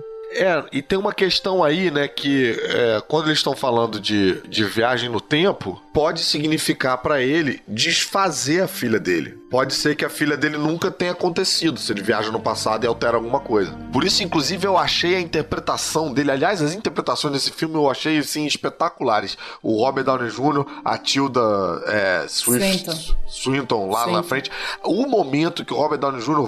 vê que é possível fazer a máquina, a cara que ele faz quando ele cai sentado na cadeira e ele fala aquele shit, aquilo é muito impactante, cara. Imagine a dúvida na cabeça dele, né? Pois é, ele tá numa situação que ele tá tranquilo, ele tá bem, ele tá com a mulher que ele queria, ele tá com a filha e tal, e a, a vida pra ele tá boa. Então ele vai arriscar tudo isso. Não, e ao mesmo tempo ele também olhou a foto lá do Peter Parker e tal, então ele vê o que, que ele perdeu, enfim. Tem muita coisa, tá- muita coisa estava em jogo, né? Na- na- o Peter Parker, claro, ali mexeu um pouco com o coração dele, mas ele é um cara que estava pensando globalmente também o negócio. Eu acho muito bacana o filme dar esse tempo de ter pausas e de ter essas realizações sem, sem necessariamente ser didático, porque tudo isso que a gente tá discutindo aqui, de pô, ele tem uma filha ele, tem, tá- ele, tá- ele lembra do Peter Parker, ele perdeu o acontece na expressão dele, na cara dele, em silêncio, na pausa. Pô, aquilo é foda demais, cara. Tem uma coisa que eu acho que assim faltou um pouco talvez nessa na linha da Marvel toda é essa relação do Peter Parker com o Tony Stark. Eu acho que assim é muita emo- emoção para uma assim você não, não viu uma relação tão profunda entre eles assim nos filmes, sabe? Será que não viu, cara? Ah, cara, eu vi sim, cara. Eu não vi, não. Eu também não vi, não. Sempre foi uma coisa meio, meio engraçadinha, meio de brincadeira entre os dois e de mentor, mas não afetivo, assim, de pai e filho. Não, mas acho que no filme do, do Homem-Aranha você vê que ele tá ali muito preocupado preocupado, né, com o futuro do garoto e tal. E aí, quando ele morre nos braços dele, cara, nossa, aquilo foi muito, muito porrada. Talvez, se talvez faltou um filme ali no meio ainda, sabe? Talvez um segundo filme, alguma coisa assim, que fizesse ele mudar de Pra ideia por ver a reforçar. foto. É, exatamente. Também acho. A, também a. Boldrini me entende, entende. Entendi, entendi. Tem, tem essa mesma sensação. Mas a gente aceita, a gente aceita. Bom, com a negativa do Stark, eles vão conversar com o Banner, que agora é o Hulk em tempo integral. Agora, na verdade, ele, ele tá meio Hank McCoy. Vocês não acharam, não? Hank McCoy, tipo fera? Tá, né? É. Não, não é?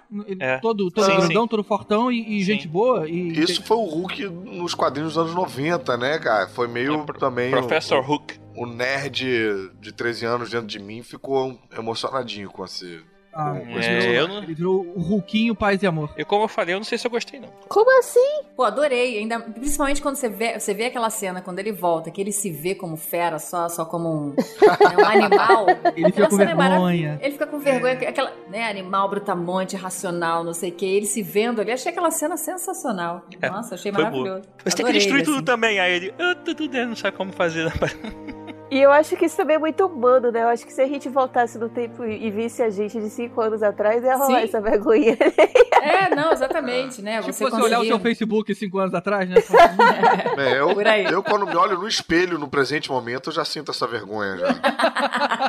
Ai, Deus. A gente só pulou uma coisa rapidinho, só pra não, não passar muito, mas aí é o Gavião Arqueiro de Ronin, né? É um personagem no quadrinho, alguns É, personagens. a gente ainda não viu ele no Japão, mas a gente tem a notícia de que ele tá por aí Ah, matando todo mundo. Ele tá despirocado. Ah, é verdade. Então, então não chegou do Japão, então Não esperar um chegou, pouquinho ainda, não chegou ainda não. Bom, o Banner topa, né? Porque agora ele é todo gente boa. E começam os testes. Aí no primeiro teste, o Scott volta criança, depois ele volta velho, depois ele volta bebê, depois ele volta adulto de Muito novo. bom aquilo. É muito engraçada a chegada do Robert Downey Jr. olhando pro Steve Rogers falando, ele voltou bebê, né? Ele voltou bebê. Muito Não, bom. ele volta e ele ainda fala: Eu tô com xixi na minha calça, só não sei se foi do Scott bebê, do velho ou o meu mesmo.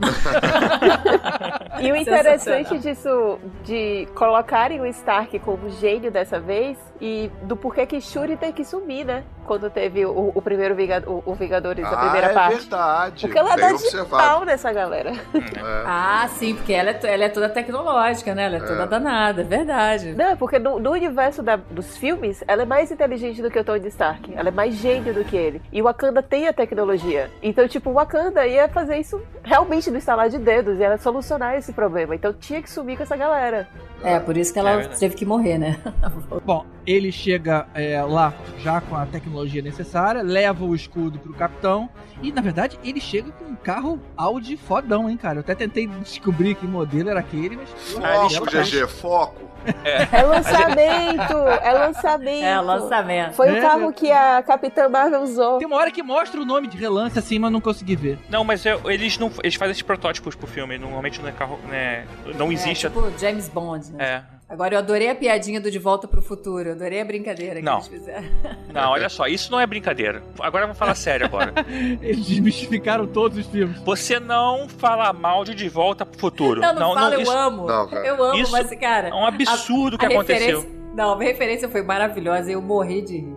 Ele, pô, então de volta pro futuro, nada, tudo existe, não tem nada disso. Não.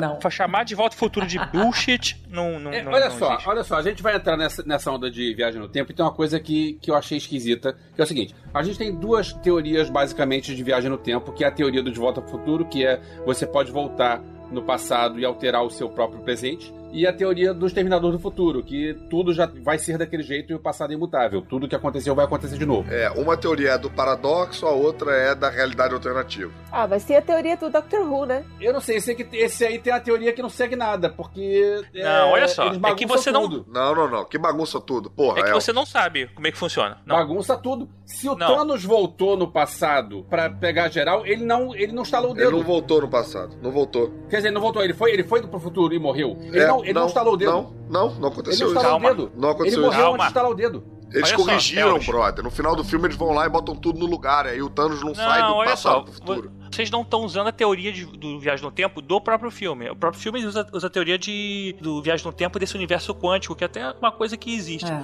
Que a partir do momento é o seguinte: qualquer decisão que você tomaria diferente geraria um, universo, um micro-universo próprio, de sequência de eventos. Então, assim, se você pensou, vou no banheiro, não vou, já gerou um outro universo. Efeito borboleta. Todos esses seriam micro-universos que você. Então, por isso que aquela viagem no tempo que ele faz, o, o Tony Stark fala que você tem um GPS temporal. Aquele GPS é o seguinte: ele saber qual microverso e qual é, linha do tempo que ele vai entrar. Porque na verdade existe várias. Então, assim, mesmo que você. Quando você muda de uma linha temporal pra outra, você na verdade tá mudando de um universo pro outro Ele automaticamente. falou de entendeu? multiverso nesse filme, cara. Eu perdi isso, é mesmo. Não, não falou de Ah, multiverso, tava mas. olhando é a como- marca do carro.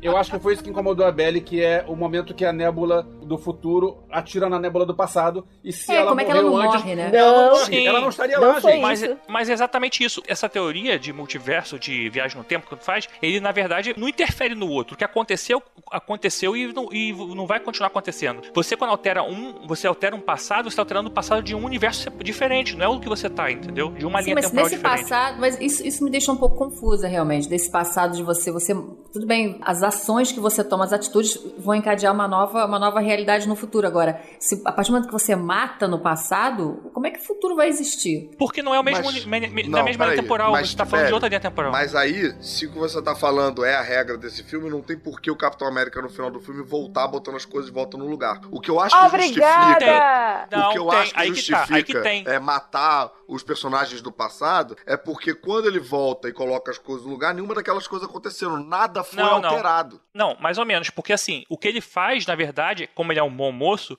ele devolve a joia porque a Tilda Swinson fala que se eles tirar a joia do infinito daquela linha temporal dela, ela tá, ele tá quebrando a linha temporal dela. Então, na verdade, assim, É.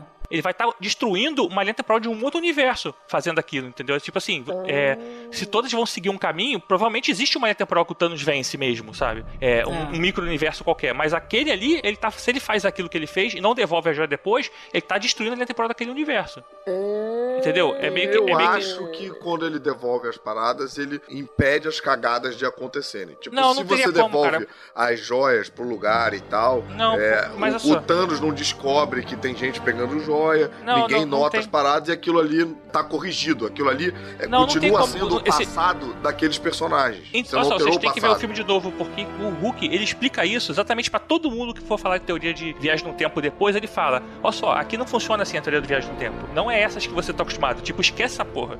Ele fala isso exatamente pra não ter essa, esse papo futuro, esse papo que a gente tá tendo aqui, pra não existir. Até porque o Até porque no fato De do- Volta para o Futuro, por exemplo, né? De Volta, um não podia encontrar o outro, né? Porque você ia quebrar É, esse e o, parado- ia e o Loki, um o Loki paradoxo. pega uma, uma joia do tempo e some. Ou seja, não consegue, dali em diante, acabou todos os Vingadores a partir de 2012. Então, assim, é, acabou todos os filmes depois de 2012 e não teria existido mais. Então não, Não não faz sentido, entendeu? Não faz sentido. Então é, é assim, a linha temporal ela não, ela não é alterada com uma alteração no passado, porque esse passado não é da mesma linha temporal, é de outra.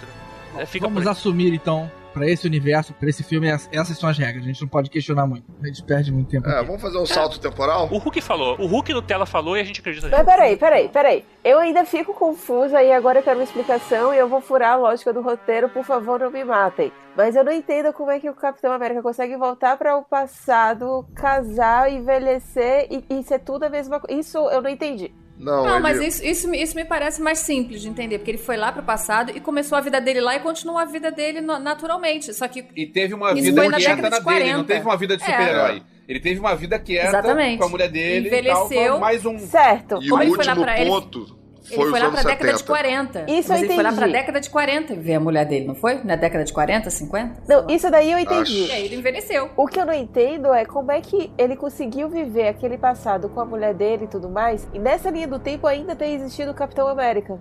Não, É, porque é- tem dois a- Capitães Américas. desfez. É, ele desfez. Ele, nesse momento agora, esse, esse Capitão América não existiu mais. Ele veio, ele foi lá pra trás na, na, na linha do tempo dele que ele queria viver e viveu como um homem comum. Pelo... Não, Belly, tem dois Belly. Capitães Américas. Be- Não, pelo que eu entendi é o seguinte: o Capitão América que a gente conhece existiu e viveu até a idade que ele tinha lá. Aí depois disso, ele voltou pro passado e envelheceu com a mulher dele. Então, Então, Não, na então, verdade, a linha temporal dele é: ele nasceu lá atrás, ficou congelado 70 anos, aí viveu durante, como Capitão América durante alguns anos, durante os 10 anos, sei lá o que foi, e depois viveu o resto da vida dele no passado.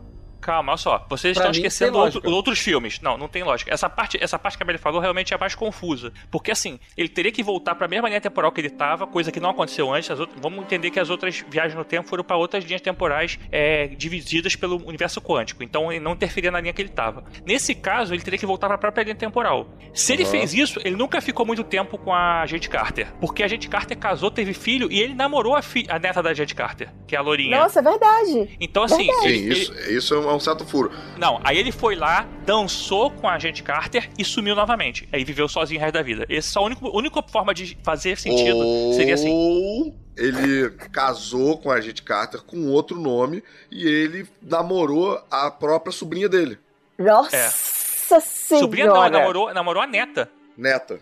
Uh, nossa, não. Eu acho que é isso. Não, eu acho não, que foi isso que aconteceu. Ué, mas ele não sabia se Édipo pôde comer a mãe sem saber, por que que o... gente, será?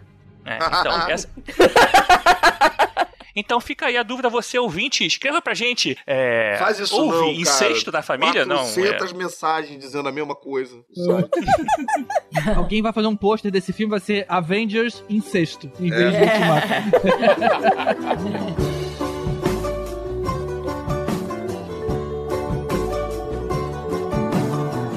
Let me take on a little trip. My supersonic ship's at your disposal if you feel so inclined. Well, alright. Agora a gente vê o núcleo do Thor. Ele montou a New Asgard na Terra com os Asgardianos lá sobreviventes. Sim. Agora uma pergunta: Ali no filme do Aquaman, né? todo mundo ali naquela vila tem poder? Você cismou com essa parada do poder, cara. Não, não todos os guardiões têm poder, eles são um pouco mais fortes. Quero tentar entender, cara, porque eles podiam ter ajudado na luta também. né? Não, cara, eles são fazendeiros, não é todo mundo luta. Não, mas eles eles não não têm poderes por serem Asgardianos, né? Não. não é isso. Não, Não, é kryptoniano. Não, não. Mas vem cá, o, o Thanos não, não entrou lá na nave início de Guerra Infinita e matou todos os, os Ah? Não, sobrou, sobrou um pedaço. Então, Sobrou aí vocês não, Sobrou uma meia dúzia. vocês não prestam Sobrou uma atenção meia nos dúzia. filmes. Aí ele estala o dedo, sobrou três. Não, olha só, é o seguinte. E os três foi- fundaram New Asgard. Pensa que era o planeta Não, inteiro. vocês não uma prestam atenção nos filmes, tem que 50 explicar casas. tudo. Explica aí, Tibério. Olha só, quando começa a Guerra Infinita, antes de até entrar a primeira cena, tem umas, umas falazinhas. Ali eles falam que os Asgardianos se dividiram. Uma parte conseguiu fugir quando o Thanos chegou. Essa parte é onde tava a Valkyria. Né? É. Então, assim, mesmo que tenha sumido uma parte dele, essa parte que sumiu que é que tá lá. Então, assim, ele matou, a- ele matou todo mundo daquela nave que tava o Randall, o Loki, o, o Hulk, o Thor, mas a outra nave que tava a Valkyria com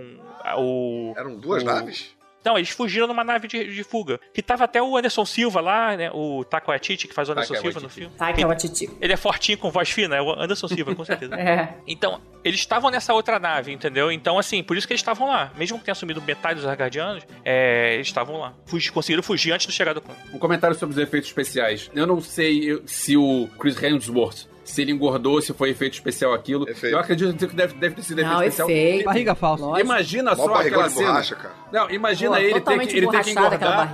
Ele ter que engordar pra contracenar com o Hulk, o, o Rocket Raccoon e o Korg. Não tem sentido aquela cena, não tem nenhum ator de Não, verdade mas lá. estava evidente que era de borracha e outra evidência de que era efeito prático é a luvinha. Luva. É, exatamente, A luva uma- é bem. Uma pulseirinha ali, né? A luva é bem pra Disfarçar a divisão. disfarçar a junção, exatamente. É. A barba também. Não, achei até meio mal feito ele Eu gordinho. também Mal achei. feito, É, eu cara. também. Porque a cara Bem dele tava magra, cara. A cara É, dele tava não- muito mal feito, cara. Aquela barriga lá, nossa, não- coisa lisa, plástica, assim, uma plastificada, um borrachado. Achei muito feio. Fiquei muito pé da vida com o Thor daquele jeito. Sacanagem. É, eu também.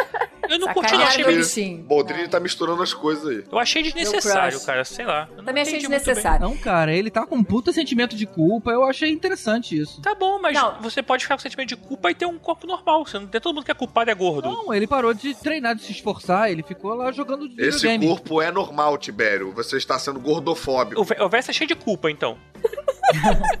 Isso é gordofobia. Olha, olha quem tá falando. Sério mesmo, Tibério? Sério mesmo, Tibério? Olha só, eu eu emagreci um quilo. Cara, a gente tem mês. que ver pro outro lado. também achei legal. Agora a gente vai ter uma porrada de gordinho podendo falar isso aqui, ó, dando tapinha na barriga. É corpo de Thor, meu irmão. É, exatamente. É, Essa porra. É representatividade, representatividade. É, não, mas cara. assim, eu achei, eu achei, eu achei Chris legal que Hemsworth tivesse. fez valer cada presunto. Não, e, e não só isso, como ele, ele sempre foi aquele cara meio blasé, meio largado, e ele agora tá o Lebowski. Então ele tá genial. Não, Lebal... Ele tá cara, essa cena de chamar ele de Lebowski foi a melhor coisa. Foi, eu ri muito, porque é, é o cara, tipo, colocou as palavras na minha boca, assim. Na hora que eu pensei, o cara, puf, falou na mesma hora, Cara, imediatamente. Aquilo foi muito bom. Eu ainda mundo. achei por um momento, quando eles chegaram lá naquela ilhazinha, que a gente fosse ver o Thor do, do quadrinho dos Ultimate, que tinha aquela barba meio o maluco do Metallica, sabe? O cabelinho Mas ele tava comprido, com assim. aquela barba, com trancinha, fez uma barba, de repente fez Não, não, não. trança, É porque no- nos quadrinhos tem um. Esse Thor que tá, tipo, numa cidadezinha. Ele é um Thor meio ecológico, não quer se misturar com o resto da galera e tal, não quer saber de salvar os Estados Unidos. Ele fala: pra que eu vou salvar os Estados Unidos? Eu não, eu não sirvo os Estados Unidos, eu sou asgardiano, não sou de país nenhum.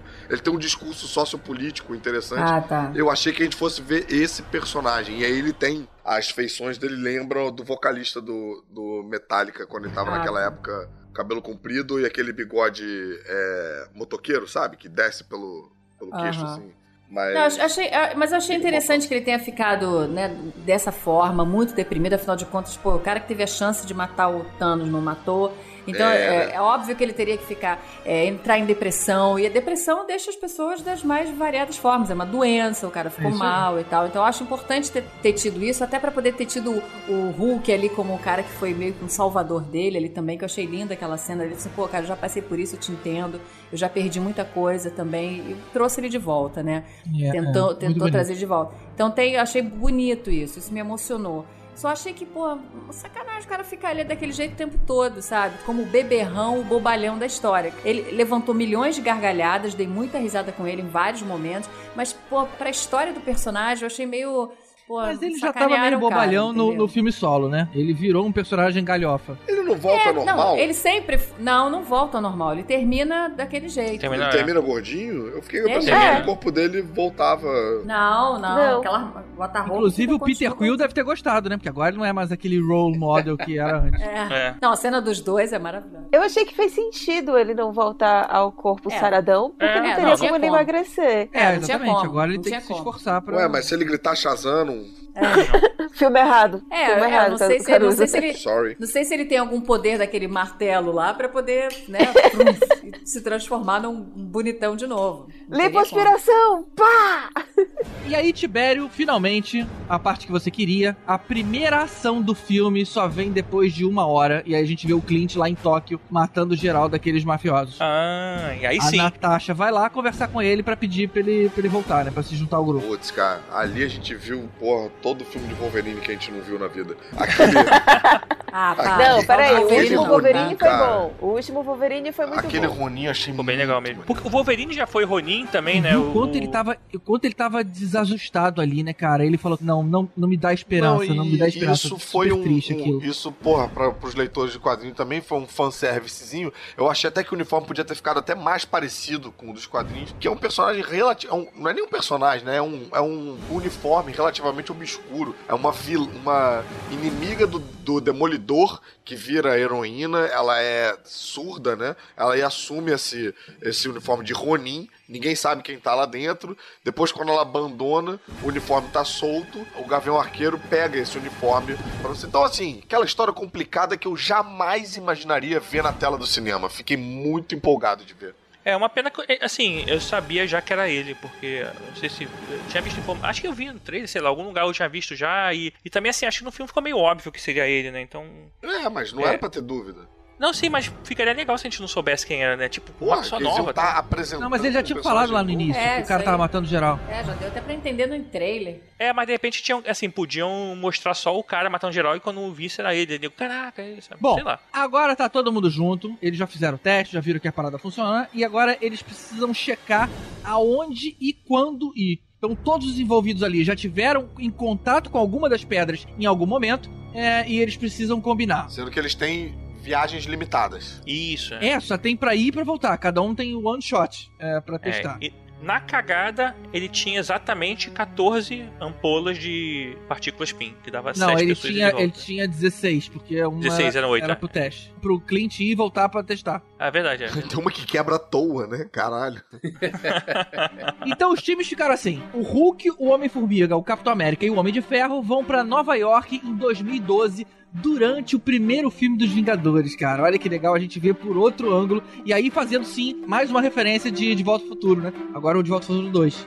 Legal. Ah, é? É, porque a gente vê no De Volta ao Futuro 2, a gente vê as coisas acontecendo por outro ângulo. Ah, A, a- a gente vê os caras ali no QG da Shield, as mesmas cenas que a gente viu do outro lado, só que num ângulo diferente. Ali aproveitam pra dar uma zoada no uniforme do Capitão América, que foi bastante zoado no Ah, o lance da, da bundinha, né? Vingadores. Da bundinha.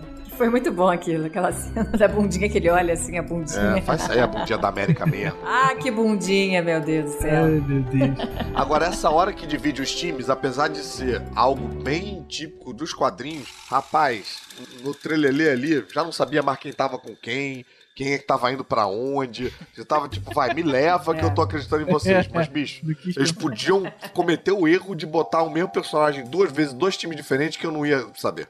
Ah, não, não. Esse eu tava ligado. É mesmo. O primeiro foi o Hulk tentando arrancar a joia do tempo da Maga Suprema lá. Eu achei, eu tava esperando uma- umas cenas mais de luta ali, mas foi meio que na conversa. Tá valendo, como é diferente. que ia ele ia lutar É, com ela? eu acho que a partir do momento que você faz o Hulk inteligente, você já vê que você tá querendo eliminar uma. Né, um, O é, bronco, um né? fator Aquele do lado filme. só bronco. E eu acho bem É, maneiro. Eu achei muito legal ver a, a Tilda Swinton de volta, né? Que ela tem uma participação bacana, mas, mas bem finita e, e curtinha no Doutor Estranho. Poder ver ela sendo Maga Suprema e derrotando o Hulk com um tapinha no plexo, bicho. Tapa. É, no peito, cara.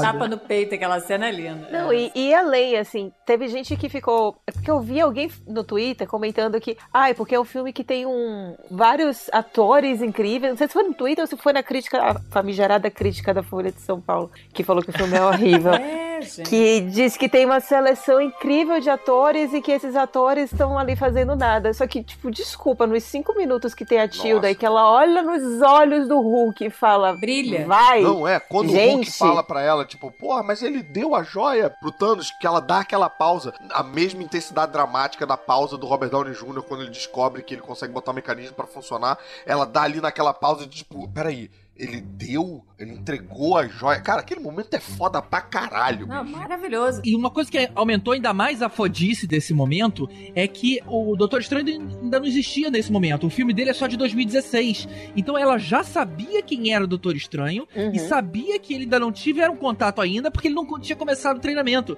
Olha só, ela já sabia a história do cara muito antes de- Bem dele maneiro. aparecer pela primeira vez. Não, ela sabia até a história do que o Hulk foi fazer lá. Ela fala, ela fala né? Tipo. Ela, ela fala Dr. Banner, não fala uma coisa assim? Eu não lembro, acho, mas acho que ela fala É, até o É nome. engraçado ela saber a porra toda, mas não saber que o Doutor Estranho tinha dado a, a pedra, né? Quer dizer, ela não viu Guerra Infinita. É verdade. Mais um furo aí, ó. É, o que eu acho que falar, porque muita gente ali apareceu e não fez nada. Assim, cada personagem que apareceu, apareceu e brilhou, nem que fossem dois minutos É de tela, aí. sabe? Eles brilharam e brilharam muito. Cada cena, tipo a Tilda Swinton, aquele momento dela é inesquecível. Cada um teve seu momento, mesmo que fosse pequeno, mas teve seu fechamento, sua conclusão, e foi inesquecível. A gente sabe o momento de todos os heróis ali dentro, que cada um e fez. mesmo os medalhões do filme, eles estavam equilibrados ali Sim. com o tempo de tela, cara. Não foi uma coisa que nem a gente viu nos outros filmes. É muita gente, afinal de contas, né? Pô, a maior reunião de heróis, cara. Como é que você vai falar? Tem uma coisa que é impressionante, que não é, na verdade, nenhum é novidade, porque todos já apareceram em outros filmes da Marvel.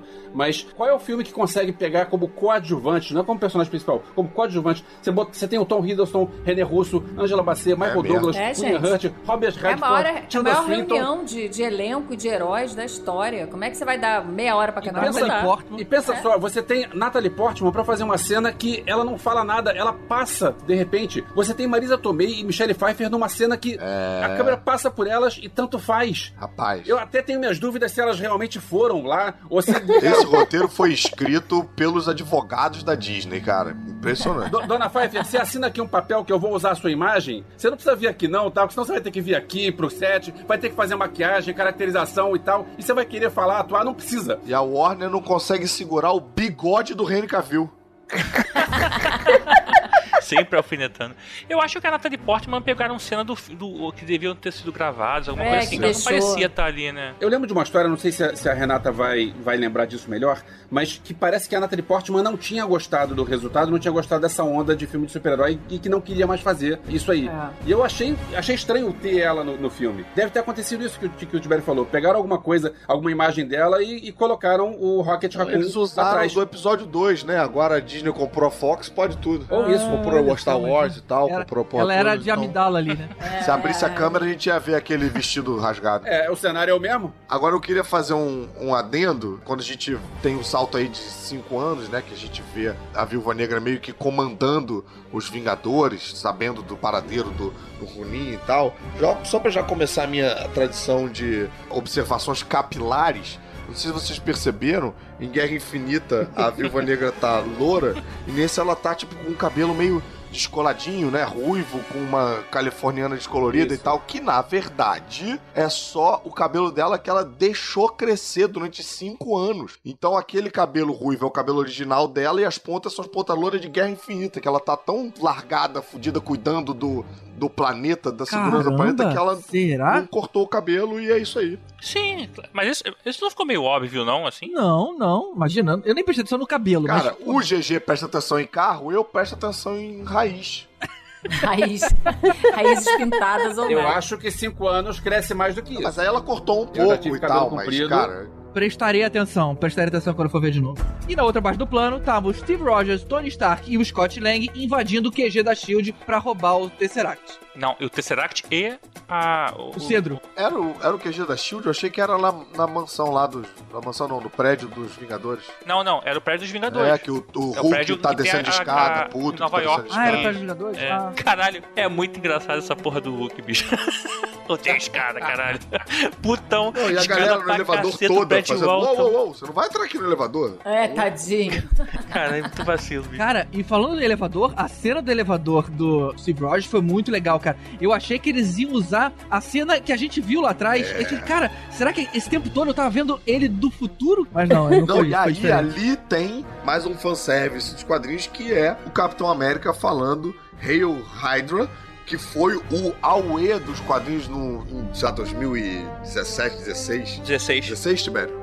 Foi É 16. que né? Foi 16. revelou-se que foi, foi a, a saga daquele ano revelava que o Capitão América era da Hydra o tempo todo, terminava com um quadrinho ele dizendo Império Secreto. Império né? Secreto. Peraí, ele é inimigo esse tempo todo? Cara, terminava um quadrinho com ele olhando pra não sei quem dizendo Hail Hydra. E aí, bicho, uma galera queimando revista, falando, meu herói é nazista, como assim, não sei o quê, blá blá blá blá, blá. E aí eles vão lá e colocam só essa frasezinha pra dizer, tipo, ah, a gente tá ligado. Mas peraí, mas nos quadrinhos desfizeram isso depois, Sim. não? Eles Não, mantiveram. não, ele é nazista pra sempre, GG. Sinto muito, desculpa. Agora, tudo que você. Mas se bem que agora você vai querer, vai querer ler, né? Agora vai comprar. É, é Cap- Capitão Nazi. É. O que aconteceu foi que ele virou presidente do Brasil depois. Não, quer dizer, isso. Outra referência também que passa ali meio despercebida, mas pros fãs de community, como quem dirige são os irmãos russos, a gente tem o Cheng de segurança, o aquele professor de espanhol asiático do community que faz a Se Beber Não Case. Ah, é verdade, e verdade, tem verdade. também a Shirley no elevador com quando eles vão para os anos Sim. 70, sendo que o Abed já tinha aparecido já como um soldado em Guerra Civil, se eu não me engano. Então os irmãos juntos estão aos poucos colocando todo o elenco de community aí espalhado pelo. Ah, e o, o Dean também tinha aparecido em. É, o, o reitor da faculdade de community tinha aparecido na Era de Ultron. E você falou do tio no Homecoming? Boa! Donald Glover aparece no Homecoming, mas aí na direção dos irmãos russos, né? Ah, você tá falando só do. Mas ainda assim, cara, quase completo. Seguindo a história, o Loki pega o Tesseract na confusão, foge e a gente constata que o plano falhou. Então eles têm a ideia de usar a partícula PIN, que era pra eles voltarem pro presente, pra ir ainda mais pro passado, pra 1970. Lá eles se dividem, o Stark vai pro galpão pegar a maleta com o Tesseract e o Steve vai tentar pegar mais partículas PIN lá com o Michael Douglas. E ali a gente tem um momento que fala diretamente com quem tava atento assistindo os outros filmes, porque eles falam a data e eles sabem pela data que é toda a crise do Guerra Civil entre o Homem de Ferro e o Capitão América, que é a data em que Buck mata os pais do Homem de Ferro.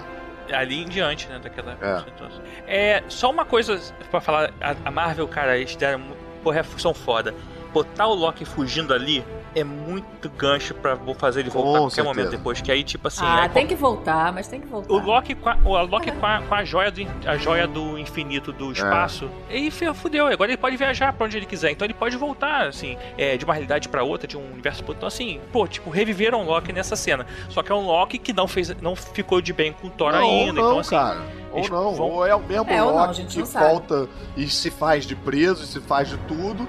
Quando vai morrer lá na mão do Thanos, ele usa a joia de espaço pra trocar por um outro Loki de uma outra realidade que morre ali na mão do Thanos. E a gente vê três coisas muito legais. A gente vê primeiro o Stan Lee novinho de hip dirigindo. Oh. Não esperava. Ah, Não esperava, cara. Muito legal. A gente vê o Stark encontrando o pai no galpão, No dia, ele se Foi- despede foi emocionante. sabendo que o pai vai morrer. sabendo que ele vai E morrer. É. a gente tem. Ai, tão linda aquela cena. Aí eles se abraçam, ele fala obrigado por tudo, o cara nem entende. Eu achei que ele ia sugerir o nome pro pai, assim, o nome do Tony, o nome dele. É, não, e esse filme, ele, ele faz um carinho em todos os fãs, todo, toda a galera que acompanhou. Porque aí você também tem É. a Peggy Carter com o Jarvis, da série Agente Carter, né? Que a gente só viu no, em Agente Carter, aquele ator fazendo o, o Jarvis. E eh, a gente tem também os, os maluquinhos da Hydra que aparecem em Agents of S.H.I.E.L.D., né? Na cena do elevador, aquele careca lá. aham, é verdade. Agora mudaram o ator do, do pai do Tony, né? Tanto é que na hora, na hora não saquei quem era, ficou um tempão. Hum, mais ou menos, Até né? que quando ele finalmente se apresentou, eu Não, fiz, ah, é porque nossa, mudaram o ele ator. nos filmes ele é, ele é um ator e na série é outro. Mas no primeiro filme ele também era ele aquele mesmo tem, ator? não, ele tem Não no Homem Não de lembro. Ferro 2, Eu não lembro. ele é aquele ator. Nos Hum. filmes do Homem de Ferro é aquele ator. No filme do Capitão América, Ah. ele é o ator que aparece em Agent Carter. Agente Carter. Ah, Então, assim, Entendi. Quando aquele personagem faz 40 anos, ele muda de ator. É mais ou menos que nem o menudo. Olha. Entendi. Faz todo o sentido do mundo. Cada um tem a referência que merece.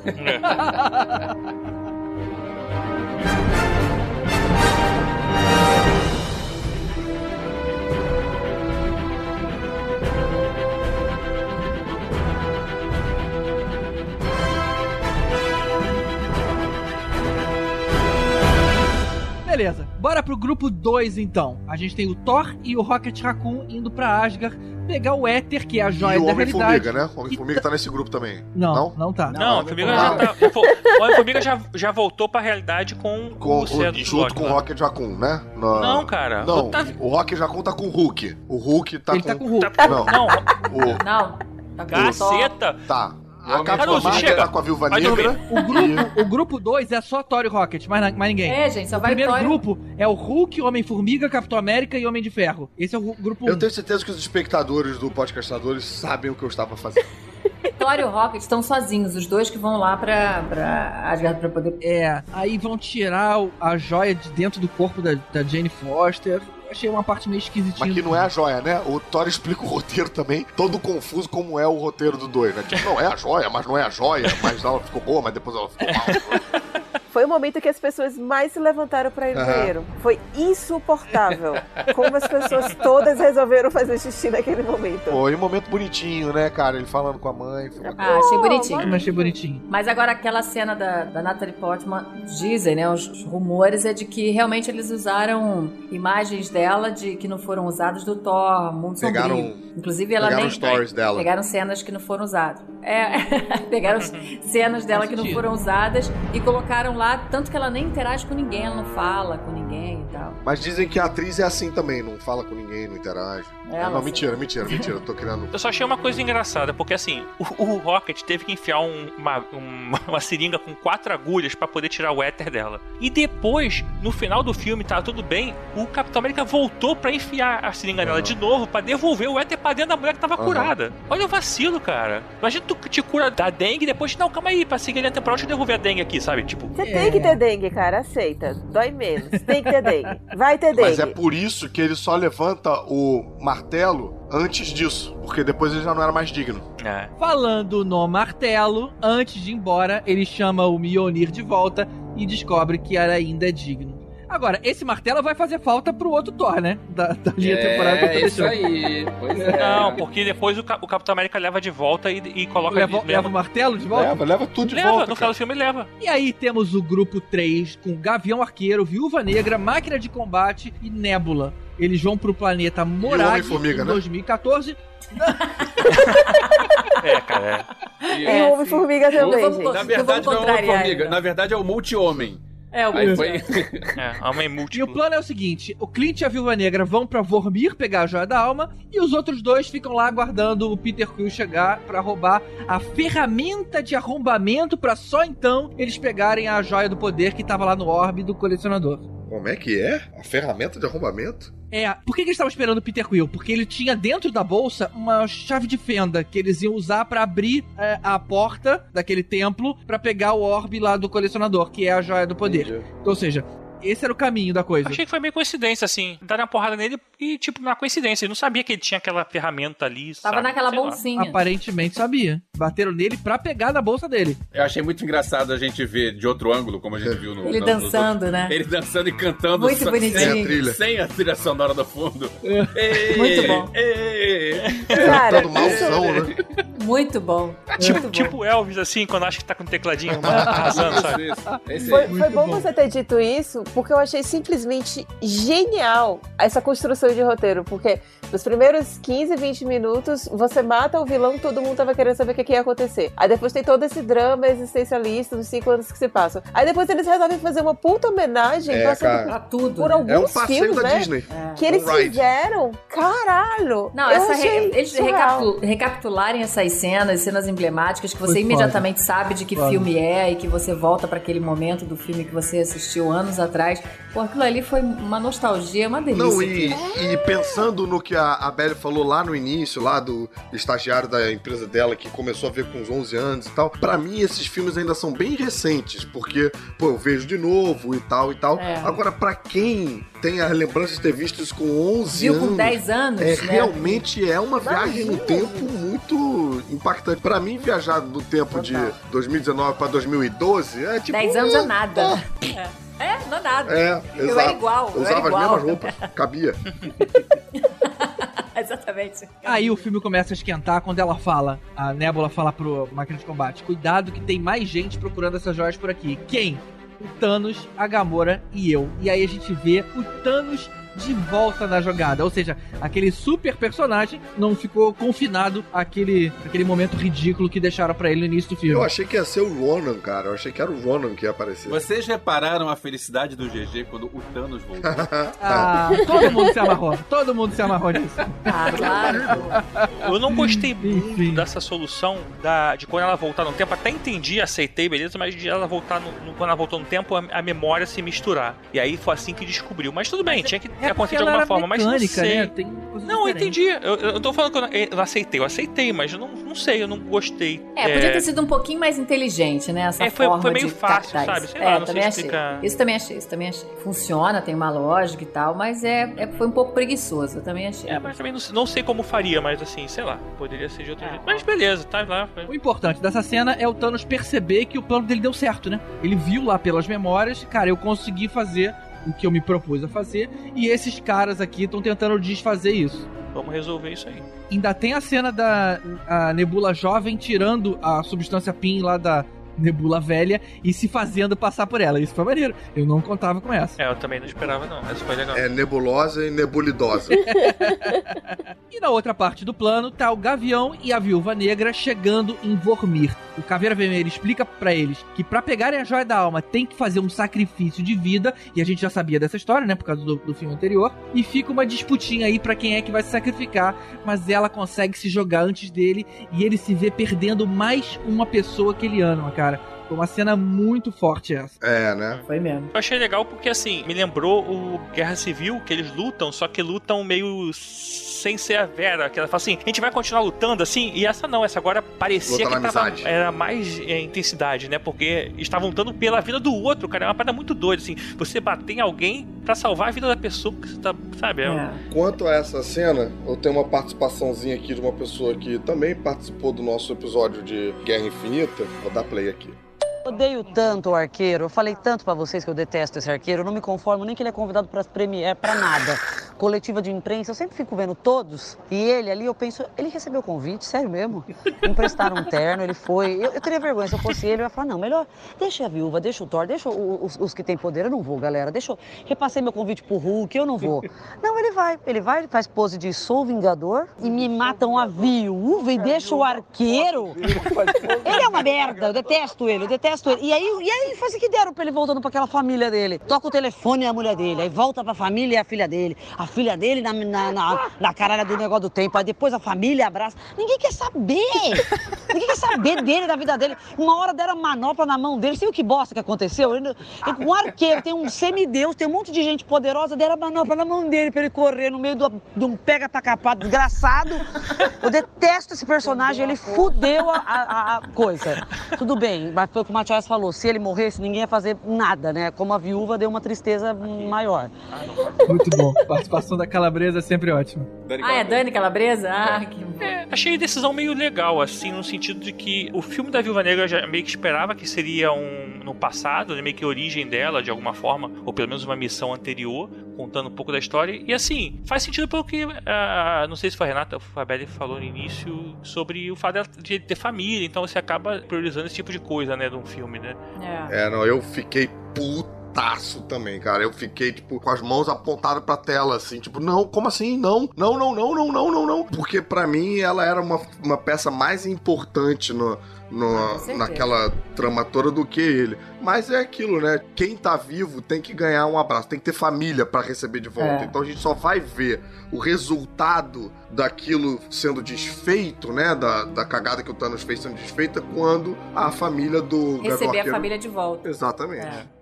Ok, então ele consegue a última das joias e todos voltam pro presente. E aí, Tibério, a cena é com todo mundo voltando juntinho ao mesmo tempo. Não tinha uma galera que chegou antes. Isso que eu achei estranho. Ele, já, ele deveria ser o último a chegar. Não, mas é porque assim. todo mundo ao mesmo tempo. É viagem no tempo, né, GG? Você volta no momento que você quiser. Eles combinaram de Ah, voltar é um minuto verdade, depois. é verdade. O tempo é, É. relativo. Todo Eles mundo pode. Ele o pode ter tempo. marcado pra ser ao mesmo tempo. Tem razão, cara. É uma coisa interessante que realmente só caiu minha ficha agora, enquanto a gente tava falando da viúva e deles irem atrás da joia da alma. É porque eu não sei vocês, mas quando eles falaram assim, não, a gente vai voltar e pegar todas as, as pedras. E eu não tinha concatenado que pra você pegar a joia da alma, você precisa sa- ter um sacrifício. Sim, que foi quando a Gamora morreu, né? É, é, exato, mas é exatamente isso, tipo. Eu também não me percebi. Eu percebi na hora. Eu falei, e se fosse qualquer outra dupla, não resolveria o problema, né? É, é, não, mas eu acho que é exatamente isso. Acho que enquanto a gente tá assistindo o filme, na emoção do filme, e que vai a Ah, dupla pegar a, a joia, ninguém tá realmente pensando, puta, alguém vai morrer. Ah, alguém vai ter que Ah, morrer. Ah, antes, tá. antes, né? Isso. Saquei, antes. saquei. Ah, É. pode crer. e que agora é é, muito claro e óbvio pra gente.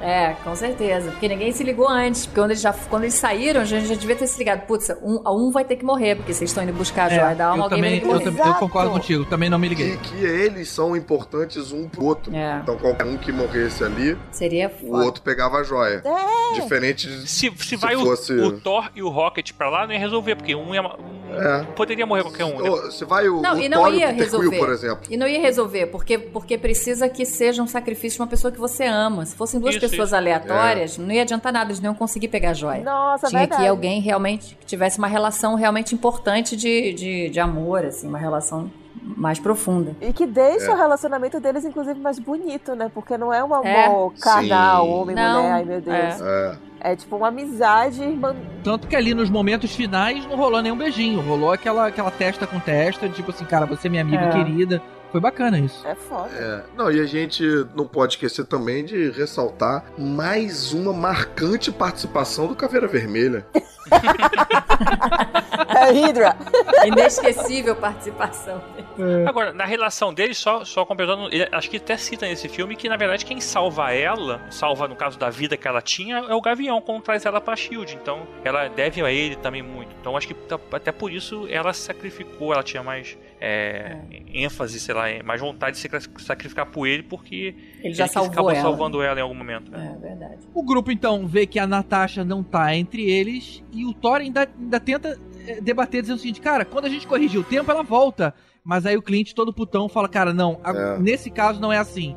essa morte foi definitiva. Essa valeu. Essa valeu. Assim como o Pagamora, né? É. Agora, se quando eles devolvem a joia, não, não pega de volta os defuntinhos, não? Então, Pô, tá aqui, já usei, me devolve É, aí. de o- repente, o Caveira Vermelha fala que ele troca uma, uma alma por outra. Será que não tem como Ah, trocar se você de. for. Olha, isso é interessante. Se você vai devolver a, a joia da alma, tá bom, então pega a alma de volta. Ah, verdade, é verdade. É, Ué, talvez quem sabe, hein? talvez. De Quem repente, sabe, lá na É. frente, tá aí o filme dela que vai. Não, e aí tem. Abre essa, esse precedente. Por que que você. É, pra mim é a única explicação de por que que você junta o Thor com os Guardiões da Galáxia. Porque se é só o Guardiões da Galáxia procurando a Gamorra e eles resgatam a viúva, fica meio solto a viúva ali. Agora, se tem o Thor pra fazer conexão com a viúva, aí pronto, você consegue resgatar as duas personagens ao mesmo tempo. é. É, faz Ou não é nada disso só porque o Thor foi engraçadinho no outro filme. É, junto com Guardiões e- eles, e funcionou. Porque Funcionou. são, os- são os dois engraçadinhos, funcionou e bota os dois juntos. Rolou uma, uma química. química. de briga de egos entre o Peter É. Quill e o Thor, então funcionou, vamos seguir. Vamos explorar esse, esse vilão.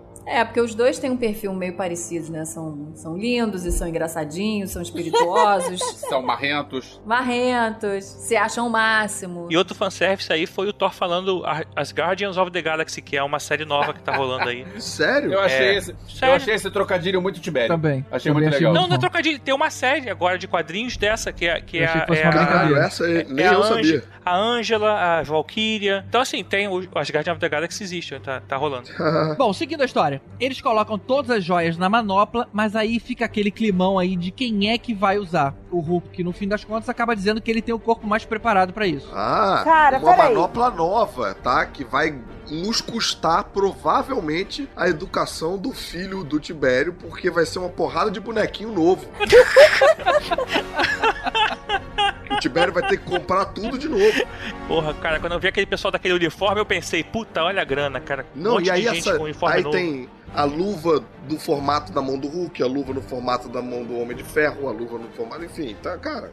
Eu quero dizer que esse é um momento em que eu fiquei relativamente puta, que eu achei que isso foi um furo de roteiro, que é esse momento, mas não é nessa cena. Provavelmente vai ser a próxima cena que a gente vai falar. Ela é muito importante, você conseguiu juntar todas as joias, você vai fazer a nova manopla, você vai decidir a porra toda, e aí Nebulosa não tá lá e ninguém quer saber por que, que aquela mulher não tá lá. Não, ela tá lá. Ela só tá ali no cantinho chamando Thanos, mas ela tá lá também, junto com todo mundo. Mas tá todo mundo de olho nessa porra aí. É, não, velho, que ninguém tá de olho nela. Tá tipo todo mundo Mas ali é no momento que ninguém tá de olho tenso. nela, as joias do infinito Ninguém, estão é, ali. ninguém imaginava que ela podia ser traidora. É, ninguém mais desconfiava dela, porque ela já era outra pessoa ali pra eles. Então, sei lá, tá, no, tá em qualquer Tá. lugar. Ó. Tinha provado já seu valor. É, o mais importante ali é o foco na, na joia e na nova manopla. Mas aí é que tá, não é questão de desconfiar dela, mas como assim você tá no momento mais importante, inclusive pra ela, porque também seria muito importante pra ela isso daí, porque ela, ela já tinha mudado de, É, de lado, entendendo. ela já tava realmente querendo derrotar Thanos, ela tava do lado dos caras mesmo. Por que, que ela não estaria ali?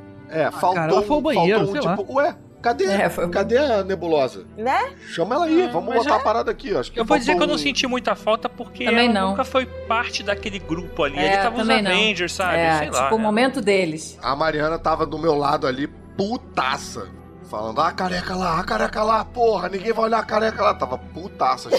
É, Belly, eu entendo você se incomodar, só que não me atingiu. Eu diria que não foi importante pra mim. Mas É, pegando então desse não. ponto, enquanto ela tá lá disfarçada, mandando o sinal pro Thanos, dizendo aonde e quando eles estão, o Hulk estala os dedos. E aí, como, como aquela instalação já tava toda lacrada, né? Eles ficam se perguntando: e aí, funcionou, não funcionou? E o telefone do Clint toca. É a esposa dele ligando. A gente fica sabendo que a parada funcionou. Não, e, o, e o- o Scott Lang, ele vê os passarinhos, aparecendo mais passarinhos, né? Pois é, mas- É. Porque Ah, E a- tá, porque foram a- todos os criaturas vivos. Eu não tinha entendido isso na hora. E é por isso que morre a viúva e não o arqueiro. Porque se tivesse morrido o arqueiro, quem é que ia ligar pra viúva? Ninguém. Não ia saber se funcionou. É, exatamente.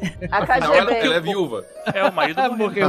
Não, cara, é, é, Putin ia ligar pra viúva. Viúva, tem uma missão pra você. Putin. Eu- Gente, o Putin tá ligando, funcionou! Eu ligaria pra ela. Agora, só, um parênteses, é porque o meu, meu quarto aqui, onde tem os, meu- minhas coleções e meus quadrinhos, tem uma placa na porta assim: somente pessoal autorizado ou Scarlett Johansson, assim. É. Então, eu ligaria, eu ligaria. Já tinha visto. Bom, Thanos chega destruindo a porra toda. Ele mira na instalação da SHIELD e não quer saber. Ele destrói todo mundo e meio que cagou pra filha também, né? Um segundo, GG, um segundo, um segundo. Como que a nave do Thanos volta? Vai no tempo, é pro futuro. Porque assim, ele precisaria daquela partícula PIN, né? Pra encolher a nave inteira. Eita, Hum. será que foi, foi um furo? E agora? Não sei resposta pra Furo isso. de roteiro. Aliás, como é que eles viajam no tempo? Exatamente, porque assim. pulseira? A nebulosa usa a parada da nebulidosa, né? É, então, ele volta no tempo. Então tem umas coisas que precisariam ter. Teriam que ter o GPS, que é o que o- eles têm lá, mas talvez não precisaria porque a nebulosa, como tava lá naquela posição, É, ela saberia onde que é. Então É. ela teria que estar naquele, ele teria que estar naquele mesmo ponto no espaço-tempo lá pra poder lá puxar ele. Beleza, então Mas isso como aí chegar tá até ela, né? Agora, ele teve a partícula PIN por um segundo, talvez pegou um, um pouquinho e ficou, sei lá, 10 anos tentando reproduzir, e aí a gente não sabe quanto tempo passou entre esse período, sabe? Mas assim, ficou meio, sei lá, cara, não sei onde ele Como é que aquela nave enorme chega lá, né? é, ele teria que ter a partícula PIN pra en- en- encolher a nave inteira e ir. Mas como é que ele conseguiu essa partícula PIN, entendeu? Se nem ninguém conseguiria reproduzir, sabe? Ficou meio... Ele já tinha alguma das joias nesse momento? Não, não tinha É, não nenhum. tinha nenhuma. Ele viaja sem joia nenhuma. Eita, rapaz. É, a gente vai precisar de mais 10 anos e outros 22 filmes pra explicar isso aí. É. É isso aí. Quem Se tiver uma boa e se você teoria, tá ouvindo a gente, escreve aí pra escreva gente. pra gente. É. Vamos deixar essa passar por enquanto. Nossa, cara, agora eu vou assistir de novo já com isso em mente, né? Eu também. Eu Eu também. vou ficar ligado também. Que eu vou Eu só lembro da pulseirinha que ele pega da mão da nebulosa. É, mas ele devolve pra ela pra ela poder voltar para pro tempo É. junto com os outros. Exato. Mas assim, eu até entendo que essa explicação da GPS, que da pulseirinha, ela conseguiria porque ela tava lá, então ela conseguiria puxar do mesmo ponto que ela tava antes, né? Vamos supor que ela tenha a coordenada do espaço-tempo lá, ela consiga, ó, você não pode tirar a nave daqui, tem a nave tem que estar exatamente nesse ponto, né? Sei lá, que eu vou puxar você daqui a tanto tempo. A explicação que eu dei na minha cabeça foi assim: ele pegou um pouquinho da partícula PIN que tava com ela, que ele tá, que pegou da nebulosa 2018, a nebulosa 2000 tá, reversa. é, fez engenharia reversa e construiu. Mas assim, isso teria demorado um tempo. Então ela talvez faça assim, ó, pai, daqui a seis anos, sei lá, você aparece nesse mesmo ponto que eu vou puxar você. Então ele passou seis anos reproduzindo a partícula PIN pra poder transformar a nava toda encolhida, pra poder ela puxar, entendeu? E a gente não sabe quanto tempo se passou, né? Porque viaja no Nossa, complexo, né? A gente tem que Só criar um se- é, roteiro mas- nesse meio tempo. tempo. É, é, teria que criar. Então assim, eu não sei. Realmente eu achei meio. Ah, eu parte- acho que aqueles acólitos lá fizeram uma magia qualquer maluca e um daqueles deve ter uma magia que transporta a nave pro futuro. É, tem isso também, né? Que a Ordem Negra do Thanos ali tem um pessoal que é meio poderosão, assim, né? Talvez. É. Sei lá. Não tinha um que mudava as coisas de lado, de lugar, que, que quando foi lutar com o Homem de Ferro tudo ficava meio. meio. meio Sim, fora o, eixo, assim. O Fausto de Ébano. É, então foi ele. Pronto. É.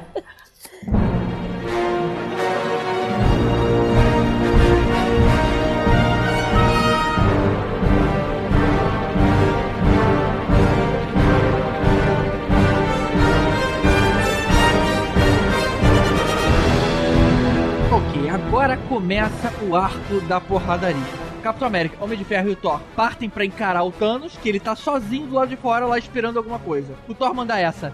Vamos matar esse cara direito dessa vez. Cara, Isso. muito boa essa frase. Era justamente a dor que ele tinha de não ter feito isso direito. Ah, e detalhe, agora ele tá com o machado e com o martelo, um em cada mão. É, tá, Sinistro. tá o Thor comunista, né? Tá comunista.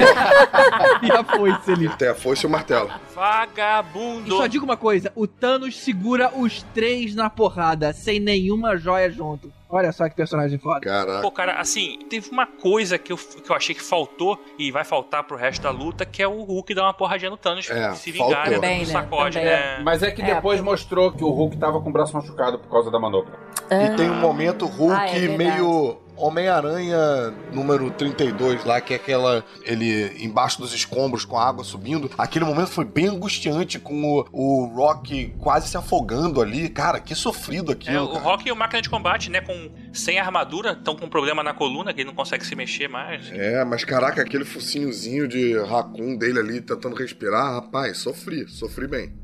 E a perseguição dos cachorros Thanos lá, né? O maneiro dessa hora é que o plano do Thanos mudou. É, ele fala que deixar só a metade não resolve mais o problema. Ele quer destruir todo o universo e criar um novo. Sinistro, agora a coisa ficou Sinistro. Que pesada. não tem consciência do, do que perdeu. é até mais assustador, né? Tipo, ele vai resetar metade do universo sem saber que tinha uma outra metade antes. Aí você fica se perguntando, será que isso não já aconteceu? É isso, é isso que é legal, né? Que, que assim, o Thanos ele é realmente sempre a faceta de qualquer fascista que a história da humanidade já teve, né? Ele re- todo fascista É. ele quer reeducar, ele quer apagar o, o passado para construir um, um- um futuro em que ele acredita que seja melhor e que a- e se as pessoas não lembram do passado, se você apaga esse passado, então elas vão acreditar que aquilo ali é o melhor, sabe? Ele segue uma cartilha que é muito bonitinha. Thanos é um fascista da família de bem. Ele é, uma- é, exatamente. é um fascista de família. A frase dele me fez pensar no outro lado, que foi assim: quando ele trouxe o pessoal de volta à vida depois desses cinco anos, na verdade ele fez com que a humanidade, ou toda a raça, ela, todas as raças, né, que vivas em qualquer lugar do planeta, em qualquer lugar do universo, desse mais valor às outras pessoas também, né? Porque você perder metade da, da sua, da- dos seus queridos tal por durante cinco anos e quando recebe ele de volta, essa metade, pelo menos que sofreu mais, é, que mais É, tá tempo, mais ela grata. mudou, né, cara? Assim, então, de certa forma, mesmo a merda que ele fez, no final ajudou de certa forma, porque essas pessoas ficaram realmente mais gratas e, e pensaram de outra forma, sabe? Porra, como é que foi viver sem essas pessoas? Será que. Sim, eu- né? e vários maridos e esposas ganharam cônjuges cinco anos mais novos. É, pois é, porque bom. Agora vamos pros detalhes da batalha. O Thanos pega o machado do Thor. Aí eu pergunto, como é que pode? Só o martelo que precisa ser digno? O machado não precisa? Eu Machado acho que não precisa. Não, o Machado não. O Machado não foi feito na- com a mesma regra de, de magia. É porque foi feito no mesmo lugar, não né? tem inscrição no Machado. Não, não, Ah, é diferente. Tá, Não tá tem certo. o quê? Não tem aquela- as inscrições Inscrição. Ah, A inscrição que tá no martelo que faz com que o martelo não seja erguido, né? Aquele que é digno, né? A, a pessoa digna de levantar esse martelo carregará o poder do Deus Trovão. Coisa assim.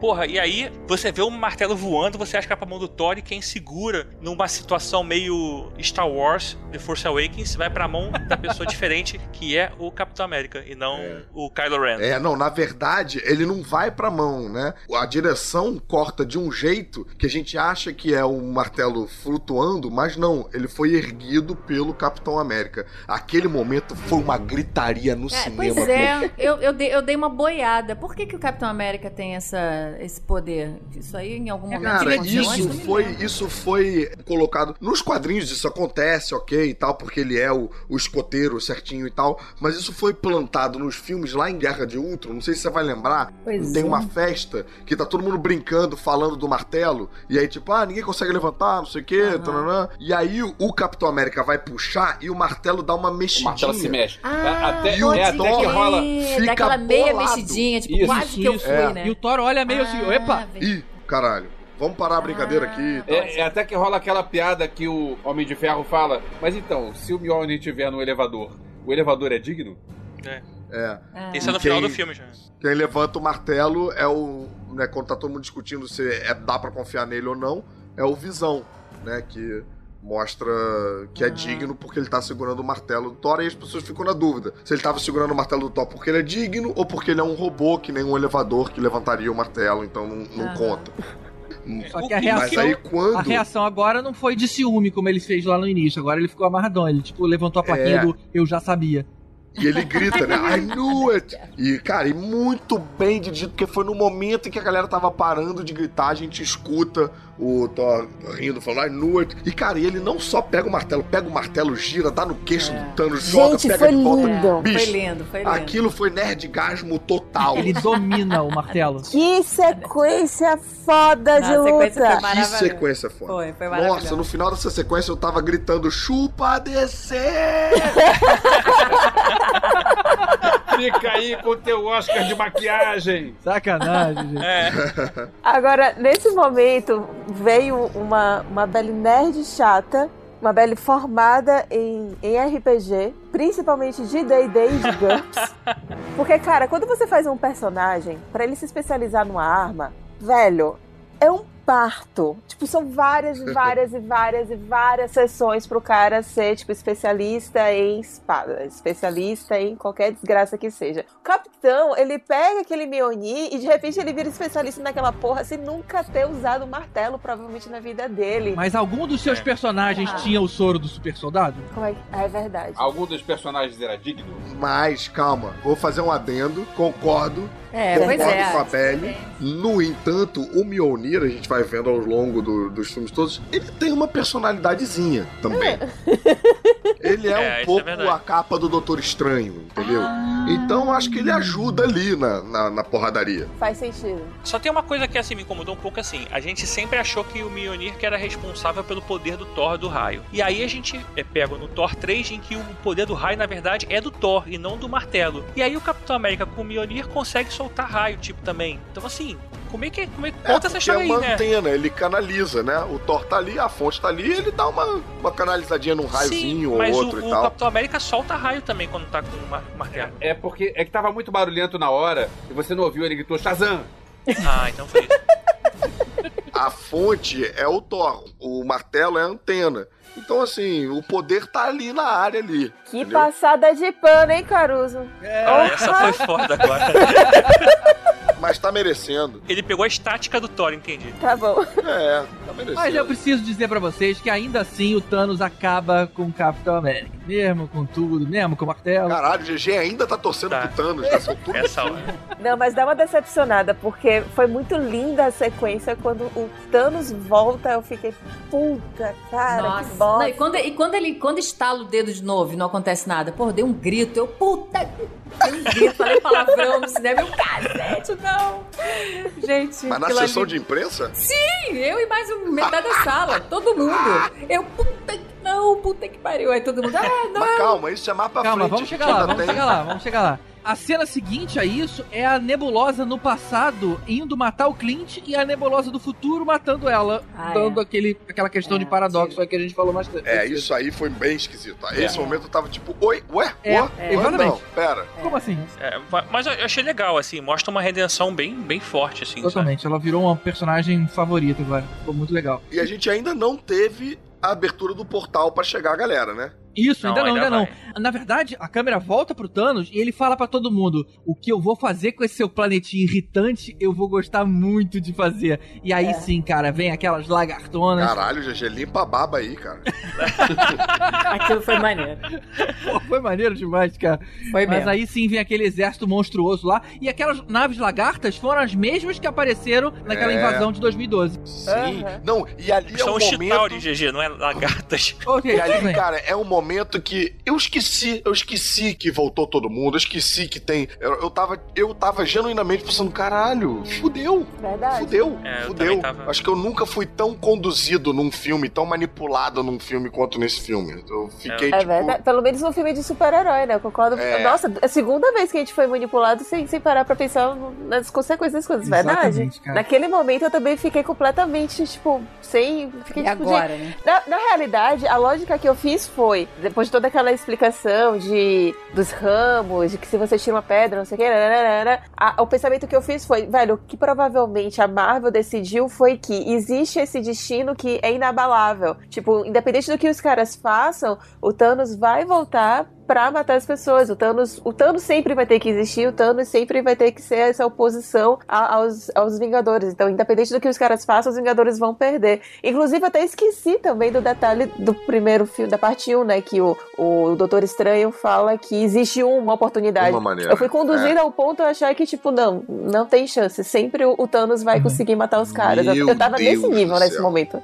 E aí, cara, a gente já depauperado de ter gritado com o, o capitão com o, o- o martelo, começa a abrir os portais.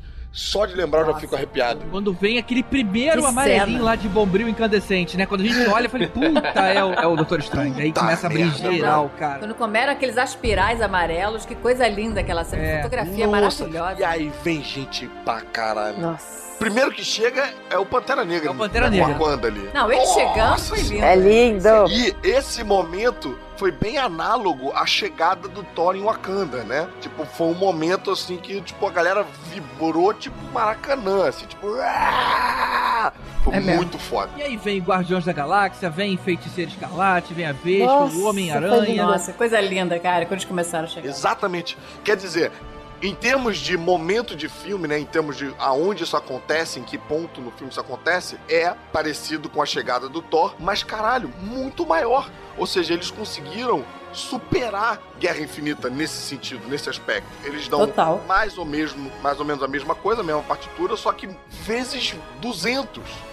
3 mil vezes mais. É, só, só- um detalhe aqui que eu esqueci de falar antes, cara. Quando chegou a Amantes, e tem uma hora que ele fala no filme: Porra, tem todo aquele pessoal que a gente ama. Tem o Peter Quill, tem a Gamorra, tem aquela de anteninha. Tipo, ele, ele ama, só é o nome dela, de anteninha. bicho. Caralho, é muito engraçado. É, é verdade. Caralho, de Agora, anteninha é foda. Eu, eu fiquei um pouco confuso quando eu vi a Pepper Potts com a armadura do Homem de Ferro. Em que momento Ela fez que... isso no, no Ela Iron Man usa 3, no, cara. no- É, mas, Homem de mas Ferro foi 3. pra salvar Não, ela. gente! Foi pra salvar ela. É a armadura que ele tá fazendo de aniversário pra ela. Ah, Eu, eu também achei um pouco forçado isso, eu demorei um pouco pra cair a ficha do, que- do que que era aquilo. eles tinham abandonado a vida de herói? Por que entregar uma armadura funcional pra ela? Pra proteger ele fala isso, cara, no início do filme. Eu aceitei porque é o momento de, de todo mundo partir pra Todo mundo junto. É, também é, todo mundo defendendo. Pois é. Ah, mas foi o presente que ele tava fazendo pra, pra Pepper. Porque que ele tava fazendo isso, eu acho que. Eu não, não, não- não me questionei. Porque, tipo, o cara ele é Também um não. cientista que faz engenhocas. É. Ele agiu como se tivesse aban- é, aposentado já as armaduras. Essa, isso que eu achei estranho. Não, mas olha só, no início do filme, quando ele tá com a filha, ele fala: Você pegou o presente da sua mãe, eu nunca Isso. consegui É. fazer ela usar essa é, armadura. Tipo, E ela abusou. É. É, ela nunca usa os presentes que eu dou. Mas ela usou na hora que precisou. Na hora que precisou. exatamente, ela é, tava ficou, lá, ficou implícito isso. É, É, é. Eu fiquei procurando visão ali, mas não veio, né? É, Não. não, visão. O Visão precisa de É, uma das joias, né? Mas o Visão, ele, o Visão não desapareceu, né? É, o Visão não. foi esmagado, né? Ele morreu quando tirou a joia da cabeça dele. Ele morreu É. na mão, ele não morreu no estalo. É, ele morreu antes. Ele morreu manual, não foi digital. O Visão vai precisar de aí, um poderzinho pra voltar lá, todo cinzão lá. de 50 tons É, pra visão. voltar branco, né? Sem, sem personalidade e tal, voltar meio Mas aí, deixa eu contar uma coisa pra vocês. Na hora que começou essa. Virou Senhor dos Anéis aí, a porradaria, a câmera foi se distanciando, cara. Eu falei, não, não é possível que o filme vai acabar agora e vai ter uma, uma continuação depois. Foi se distanciando, cara. Isso é trauma de Senhor dos Anéis, né? Que É, termina. foi duas torres, duas torres. Aí não, ufa, voltou ao normal. É porque também já tinha muito tempo de filme, né? É, agora, falando, falando na morte do Visão, uma coisa que eu achei muito legal foi a feiticeira escarlate chegar pro Thanos e o Thanos dizer: Nossa. Quem é você? Aí ela, você vai saber quem sou eu. Ah, muito bom. Detalhe, no filme anterior, quando ela tava segurando o Thanos, ela tava com uma mão tentando tirar a joia do Visão e com uma mão só, com a outra mão, tava segurando o Thanos. Ela com uma mão só tava conseguindo segurar o Thanos. Ou seja, a feiticeira É, escarlate é, é. forte pra Ela cacete. foi bem fodona ali. É. Eu preciso falar muito de como eu amei muito, muito, muito a Feiticeira Escarlate nessa cena. Tipo, pra mim, nos quadrinhos, ela é, se duvidar, ela é a personagem mais forte que existe na Marvel. Ela é tão, o poder dela é tão absurdo, é tão ridículo, É. que durante os anos 2000, e deixa que duvidar um pouco antes disso, se algum roteirista queria dar um reboot no universo Marvel, era sempre com ela. Porque é muito fácil. Ela É. simplesmente fala, vou mudar a realidade, fodam-se vocês, e aí ela vai e muda. Sim. Eu achei que no momento da luta ela ainda fosse falar No More Thanos. Não, olha, cara, nossa, seria lindo demais. Ah, mas aí ela poderia ter feito isso antes, né? Se ela pudesse fazer a qualquer momento. Né? É, É, não é mas é exatamente essa a né? questão. Ela fala No More Mutants e aí No acabam os cinema, mutantes no ela não planeta. tem esse poder que ela tem nos quadrinhos. Então, É. ela. Quando ela chegou nesse ponto no filme, mesmo que ainda não tivesse tido essa construção os- pra pessoa que só vê os filmes entender quão forte ela é, eu achei que ficou incrível. Eu fiquei tipo, caralho, é agora, vai, sabe? Tipo, porra. Só que aí você nota que é Ah. nesses momentos que no, no roteiro ele tem que fazer alguma coisa pra. Não, não vai ser agora. Quando tava o Capitão América lutando contra o Thanos, o Thanos conseguiu reverter e bater no Capitão América. Quando os três estavam batendo no Thanos, o Thanos conseguia reverter e bater nos três caras. Com ela, teve que ser um negócio extra. Tipo, ele acionando as, as naves. Ah, sabe? é, ele fala É atira. Aí fala nosso Isso. exército, atira mesmo assim. Vai dar ruim, bicho. Se dependesse só dela e de uma outra personagem que a gente vai falar no futuro, eles realmente conseguiriam derrotar Thanos. É, ela e Se a depender só do poder deles. com ele. É, E foi um momento, acho que realmente importante para os personagens, que até então tava, tava bunda molinha, vai. Tipo, do- na, na era de Ultra, fica no, o É, Gavião Arqueiro faz um ela. pep talk de Minha filha, eu tô com arco e flecha aqui, você tem poder, sabe? Tipo, vamos sair dessa e, e entrar na luta? É, eles não mostraram ela tão poderosa. assim. Aí ali ela mostra bem a que veio, É. que tava devendo. Quero lembrar duas coisas antes da chegada da Capitã Marvel. O Thor falando pro Capitão América: me dá o maior, fica com o pequeno pra você. E trocando de arma.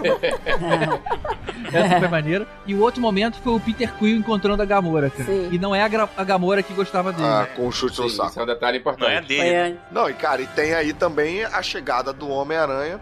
Que a gente tem o abraço, porra, outra cena Ah, também lindo. muito bem interpretada, que a gente vê o Robert Downey Jr. chega o Peter Parker falando daquele jeito irritante, rápido, fazendo piadinhas e tal, e o Robert Downey Jr. consegue, numa fração de segundos, ficar irritado e emocionado ao mesmo tempo, e aí abraça o moleque. Meio que, caralho, eu fiquei com saudade bom. de É. me irritar É. com você. Exatamente. Cara, impre- é uma, e é, cara, é uma emoção muito, Foi muito particular e muito. Nossa, cara, muito emocionante. Inclusive, a nossa convidada de nota de áudio tem algo a dizer sobre isso, né? Vamos ouvir a calabresa aí. Gente, eu estava imaginando que a gente ia dar tchau pro Tony Stark, mas eu, eu não, eu não queria acreditar, eu não. É sério, eu, fiquei- eu chorei tanto. E pra mim, sério, a química dele com o Homem-Aranha, puta que pariu. Eu já queria dar um Oscar pros dois. A cena deles, o abraço deles se reencontrando, já chorei. A despedida deles acabou comigo. E veio aqui, por que, que a Gamora não voltou? Ih, ela gosta da verde, né? Olha, as pessoas acabaram de passar do meu lado falando gosto muito mais da Viúva Negra. Tá vendo? As pessoas odeiam o arqueiro. Pelo amor de Deus, sério. Quer acabou. Esperamos até o final e não teve nada. Não tem mais nada, nunca. Acabou. Muito bom. Ela curte a menina de verde. É, e ela não É. Essa cena tem uma coisa que a gente tá esperando também aí desde 2012 pra acontecer, que é a porra do capitão falando Avengers Assemble. Sim. Caralho. Eixa, Caramba, caralho. foi demais. Essa hora eu levantei da cadeira, assim. É, torcida É. de futebol já era. Já Essa hora eu quase não nossa. ouvi, cara. Tava, eu tava gritando, tava todo mundo gritando, tava. A gente gritou junto, Assemble! Foi, foi Pô, mas foi histeria, muito cara. lindo, foi muito É. lindo. Eu abracei o maluco do meu lado, nem saber quem era tal. Mentira. Mas aí o, o Thanos fala lá com a, com a, com a nave principal e fala, começa a disparar aqui em todo mundo, nem se importando com a galera dele. E aí no meio dos raios tem uma hora que a nave para de, de atirar pra baixo e começa a atirar pra cima. E todo mundo fica se Nossa! olhando ali. Por que, que ele tá fazendo isso? Um parêntese, esse é um momentinho também que é a máscara do Thanos cai um pouquinho daquela coisa de eu tô fazendo bem, é o que eu acredito melhor. Não, ali você tá vendo ele, ele, ele começando a ficar meio desesperado, aí ele é filha da puta mesmo. Ele Atira nos peda- meus caras mesmo, que se foda. É, é, o que eu vou fazer com esse planeta? Ele, ele fica, ele tá perdendo um pouco as estribeiras. Tá ficando irritado demais. Tá ficando, É, tá tá ficando chateadinho. Mas aí a gente vê como é que a Capitã Marvel desequilibra, cara. Ela já chega sozinha e destrói a nave principal. Ela é, muito overpower. E eu queria fazer um comentário relacionado a isso. Porque sempre quando aparece, sei lá, o Capitão América, sempre que aparece o, o Homem de Ferro, aparece o Thor e faz um negócio de grandes proporções, o cinema geralmente todo vibra e, e grita e coisas do gênero. Pelo menos na sessão em que eu estive, e quando eu vi a, a- nave voltando todas as armas pro, pro universo, pra cima, eu sabia que, aquilo- óbvio que aquilo ali era a Capitã É, Marvel. pra ela. E eu, e eu imaginava. Mentira, eu não imaginava. Mas eu pensei que essa seria uma cena em que o cinema deveria todo gritar, mas eu sabia que o cinema não ia gritar e o cinema não gritou. Mas acho que não se ligaram imediatamente. Não, não- era isso. Cara. Eu gritei. Olha. Eu fiz a minha parte na minha sala de cinema. Eu vou falar que eu não me lembrava da Capitã Marvel mais, assim, foi uma que surpresa, isso, assim. cara. Eu tava Não, esperando é, Não, o eu sabia que ela ia chegar, mas Mas eu não Mas- lembrava, assim, já tinha ficado, sabe, aquele negócio da galera chegar e tal, e ela tinha com ido. certeza ela ia voltar na cena. É que sabe o que, que é, gente? Foram 20 filmes com os outros e ela só chegou agora. Ela não, não tá na janela ainda. Ela acabou de entrar. Ah. Não, mas era óbvio que ela tá- ia chegar na faz cena parte- final, É gente. óbvio que ela ia chegar e tal. Mas de repente nem todo mundo tava pensando nela nesse momento. É, eu esqueci. Eu Sim. esqueci dela. Essa briga é uma briga do resto do elenco todo. É. Eu tava na situação que o Caruso falou aí, que ele foi levado pela mão e assim, pra esquecer mesmo. Eu acho que eles fizeram isso, pra É. galera não lembrar mais, mais pra ela chegar como. pra resolver o problema, sabe? Mas então, assim. ainda assim, cara, na hora que apareceu o T'Challa, ninguém tava pensando no T'Challa. Ninguém nem sequer tava pensando que iria aparecer as outras pessoas pra entrar na guerra. Não, mas, a mas- cena, o fato da forma como a cena foi feita e, e a emoção que traz, as pessoas gritam. Só que ela não consegue suscitar essa mesma emoção. E eu não sei se é só por uma questão de. Eu realmente não sei. Eu achei, eu achei estranho não gritarem. Mas a cena de todos eles chegando juntos é muito mais impactante do que essa cena dela sozinha chegando. Eu porque- vi o, o pessoal, o pessoal gritou quando apareceu a imagem dela, assim. É, quando tinha aquele exatamente. raio atravessando, aí quando ela aparece a imagem dela, inclusive entra a trilha sonora dela, É, né, junto com a isso. imagem dela. Nossa, aí a galera eu quero muito ver esse filme de É. novo, cara. É, porque acho que a galera não se ligou mesmo que era ela Sim. quando apontou Não, o negócio alto. tá. A hora que ela apareceu é que. ah, na, na minha sessão também, todo mundo gritou. É, as pessoas se, se- se manifestaram. Foi. Ué, eu tô sabendo que na sessão da Boldrini teve até jornalistas de respeito gritando palavrão na cena de. Pô, só teve. É. Teve gente batendo. As pessoas batiam palmas, as pessoas. Pô, nossa, era muito. Teve bom. Repórteres minha- do Telecine perdendo a compostura. Teve gente Olha. perdendo a linha É, total. sim. Eu não quero falar Gritando, quem foi, "Puta não, mas pariu" começa com. R e termina com Enata Boldrini. Teve moça recatada e do lar. Moça recatada e do lar, batendo, gritando e xingando, menino.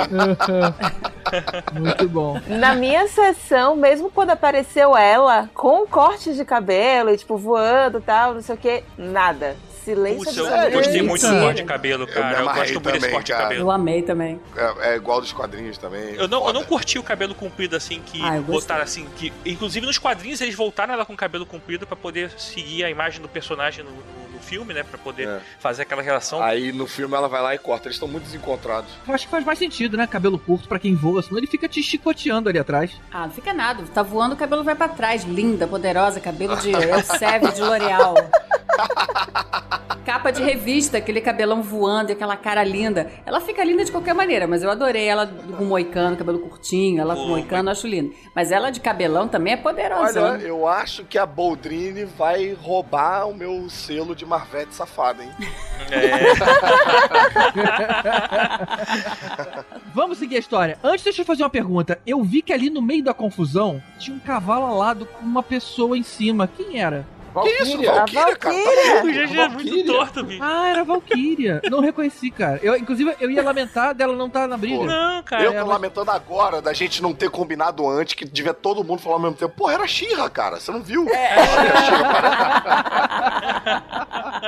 Ia ser muito... Ia ser tipo a parada do. É uma criança? Não, quem, quem ouviu É. criança? Pô, mas, cara, aquela cena da A-Force lá, que todas as, as a mulheres da, das da mulheres. Gente, que Puta, cena! Eu não, eu é, que bate palma. Nossa, aquela cena foi É. linda. que Eu me Eu via, arrepiei, via filme só com aquela galera ali. Nossa, Ô, também acho. Ellie, diz aí, na tua sala de cinema, essa, essa cena pelo menos teve uma reação? Nenhuma. Que isso, É, Que cena é essa? Que Nem- sala é essa que nem- você tava, gente? É, caralho. Pelo amor de Deus. Você foi assistir isso aonde? Você foi assistir no Ministério com a Damares, é isso? Exatamente. Eu fui assistir por um. ó, Que gente é essa? foi, foi muito uma casa. Todo mundo de azul. Eu consegui uma, uma pré-estreia que foi na. Acho que foi na quinta-feira, foi uma coisa assim. Foi uma pré-estreia que eu consegui meio Pra que. estreia deveria ser a galera mais fã, né? Só tinha uma galera, tipo, topster, topzera. tipo, tinha, tinha o elenco da turma da Mônica Laços. Tinha Ah. Sei. Tipo, tinha uma galera muito, muito, muito topster. Ah, Cara, sabe o que acontece? manter a- Você tava numa, numa, numa sessão que era de influenciadores, mas não era de fã, entendeu? Então a galera não Ah. devia nem tá entendendo direito o que tá acontecendo ali. É, ninguém queria, ninguém queria se descabelar pra não ficar feio no Stories. É, pois é. É. Chegaram a falar isso pra mim, só que ainda assim o que eu imagino é que esses influenciadores, a faixa etária deles, eu imagino que seja exatamente a do estagiário, ou seja, são pessoas que quer queira ou quer não terminaram crescendo com esses filmes. Não, mas foram E assim- convidados e, não, e não, não necessariamente só porque vão espalhar notícia pra milhões de pessoas, mas não necessariamente conhecem, acompanham o universo, sabem de, não É. sabem Tem um nada. número de seguidores pode que você atinge que você perde a Exatamente. sua alma. Exatamente, exatamente. Não interessa se você entende ou não. Eu quero lançar a campanha aqui. Você que tá em São Paulo ouvindo a gente, vamos levar a Belle pra assistir Vingadores numa sala de cinema decente. Decente. Ai, Junta uma vamos! galera, 300 pessoas aí empolgadas, 300 animadas, fãs. entendeu? Faz um esquenta antes, enche a cara de cerveja. Fazer uma e- promoção. Promoção fãs com Encher a cara de cerveja pra um filme de É três isso aí. horas não é uma boa, não. É, então, pensei nisso. Vamos fazer essa promoção A Vida é Belle. E a A gente. vida Ó, é velha. gosto. A vida é Belly. Assista Endgame com a Belle e a Félix. Eu Bora, topo. gente, bora voltar pro filme. É, bora. Bem, bora. aí a gente começa aquela batalha final que eu Ah, confesso mas que deixa aí eu eu falar já mais tava. uma outra coisa. Ainda sobre essa cena, é, apesar de eu ter gostado muito, muito, muito da cena de, de- juntar todas as mulheres e tudo mais, ter sido- achado muito foda, eu achei que foi um, um fanservice. E ali eu achei que foi lacração. Porque juntar os Porque personagens não serviu pra nada, né? Não serviu pra nada no final das contas. É, mas, pô, mas fez foi lindo. pose, mas elas não fizeram uma ação, nada. Juntou uma É, galera mas que não se conhecia. Foi um pouco frustrante, porque elas não fizeram nada. Se juntaram, ah, fizeram um É, estardalhaço. fizeram pose só. É, aí não aconteceu nada. Mas tudo bem, pelo menos, né? É, mas segue o jogo. Foi um momento Foi lindo. bonito. Foi um Ficou momento bonito, bonito, foi e bonito. tal. Foi foda, É, foi lindo, lindo, lindo. O, agora a gente tem ali a batalha, o pau comendo na batalha, e eu comecei a reparar, mas aí eu tava muito empolgado, não quis me deixar levar por isso, mas que a batalha final era um jogo de futebol americano. A galera com a luva debaixo do braço, passa pra mim! Joga Corre. exatamente É bandeirinha. cá. Flash Gordon. Não, não. Flash É, Gordon, olha E só. É uma citação ao clássico incompreendido. Não, aquela cena do Homem-Aranha agarrado, o negócio escapa da mão dele, corre pra lá e enrola, e ele se abraça na manopla. Fala, ah, meu pai do céu, ai Jesus, fiquei agoniada com aquele negócio. Ficou meio, pra mim, foi, ele foi meio pastelão, sabe? É, foi um pouco futebolzinho americano demais. É, foi total. É, mas é aquela situ- situação em que você tem que os heróis se unirem por uma coisa. Porque assim, se eles se unissem pra enfrentar o Thanos, eles derrotariam o Thanos. Aham. né? Então assim, eles tinham que se unir com o objetivo que era roubar a manopla. Então assim, cada um usa seu poder, Pra todo sabe? mundo Tipo, participar, né? é, Porque vamos lá, senão- usa seu poder aí, e agora usa o seu, e agora usa o seu, sabe? Foi meio que...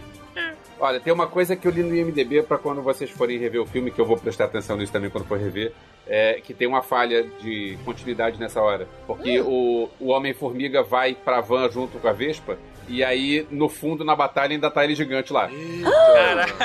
Só que é, eu quero ver esse trecho, isso eu li no IMDB. Isso Esse é, um problema de viagem no tempo. Viagem no tem tempo, não é continuidade, é, É. viagem no tempo. É, exatamente. Ah, e outra coisa, ninguém pode garantir que aquele Homem-Formiga que tá ali não é o Hank Pym. É, É verdade. é aí. Nossa, Olha aí. que verdade. forçado, hein? O Caruso quer Vai. salvar esse filme de Eu tô qualquer aqui jeito. batalhando pra recuperar o meu selo de Marvete Safado da Boldrini. Nessa porradaria toda aí, a gente não pode esquecer da Capitã Marvel saindo na porrada com Thanos e também numa de derrotar o Thanos. E que obriga ele, na verdade, ele já tava com a manopla na mão, tinha pego a manopla do Peter Parker, colocou. Quando ia fechar a mão pra estalar, quem chegou? Capitã Marvel segurou a mão dele É. e, cara, tava ganhando ali na porrada. Ele, cara, com a manopla, ele, tive- ele teve que separar É. uma joia Eu queria pra poder dar uma mais porrada porrada. Eu queria que ela, eu Eu queria queria que ela esculachasse queria. mais ele, Também, cara. também. Eu também. fiquei um pouco decepcionado com a participação dela no, no filme ali. Já que era pra ser Deus Ex Máquina, senti falta de Deus, senti falta de máquina, senti falta da porra toda ali. Foto da sua ex. É, eu não posso falar que eu sinto falta da ex, porque às vezes a minha esposa escuta o podcast, enfim, é, pode ser problema. Mas vocês colocando isso aí de tipo dele ter que apelar pra joia do poder, realmente eu revejo e, e equilibro um pouquinho mais pra mim. Mas eu queria que ele tivesse um pouco mais humilhado ainda.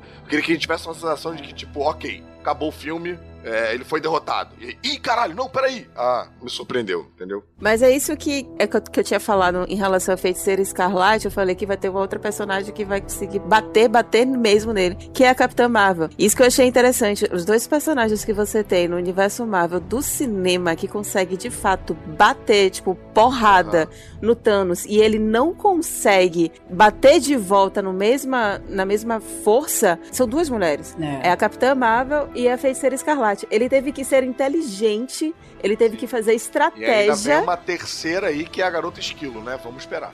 ok, tudo bem? pra, pra ele conseguir dar um jeito na Capitã. Porque nos outros caras, ele não precisou de luva, ele não precisou É, de só dá um pedra. socão e joga longe. É, exatamente. Não, e- Eu é, achei isso Ah, O foda. lance da estratégia também é bacana. Nessa altura do campeonato, você arranjar maneiras diferentes de ficar usando a manopla que não seja só pega a manopla e estala o dedo, entendeu? Você, Aham. tipo, tirar uma das pedras pra ficar com o poder na outra mão. Enfim, cara, eu achei bacana. Achei bacana. Sim.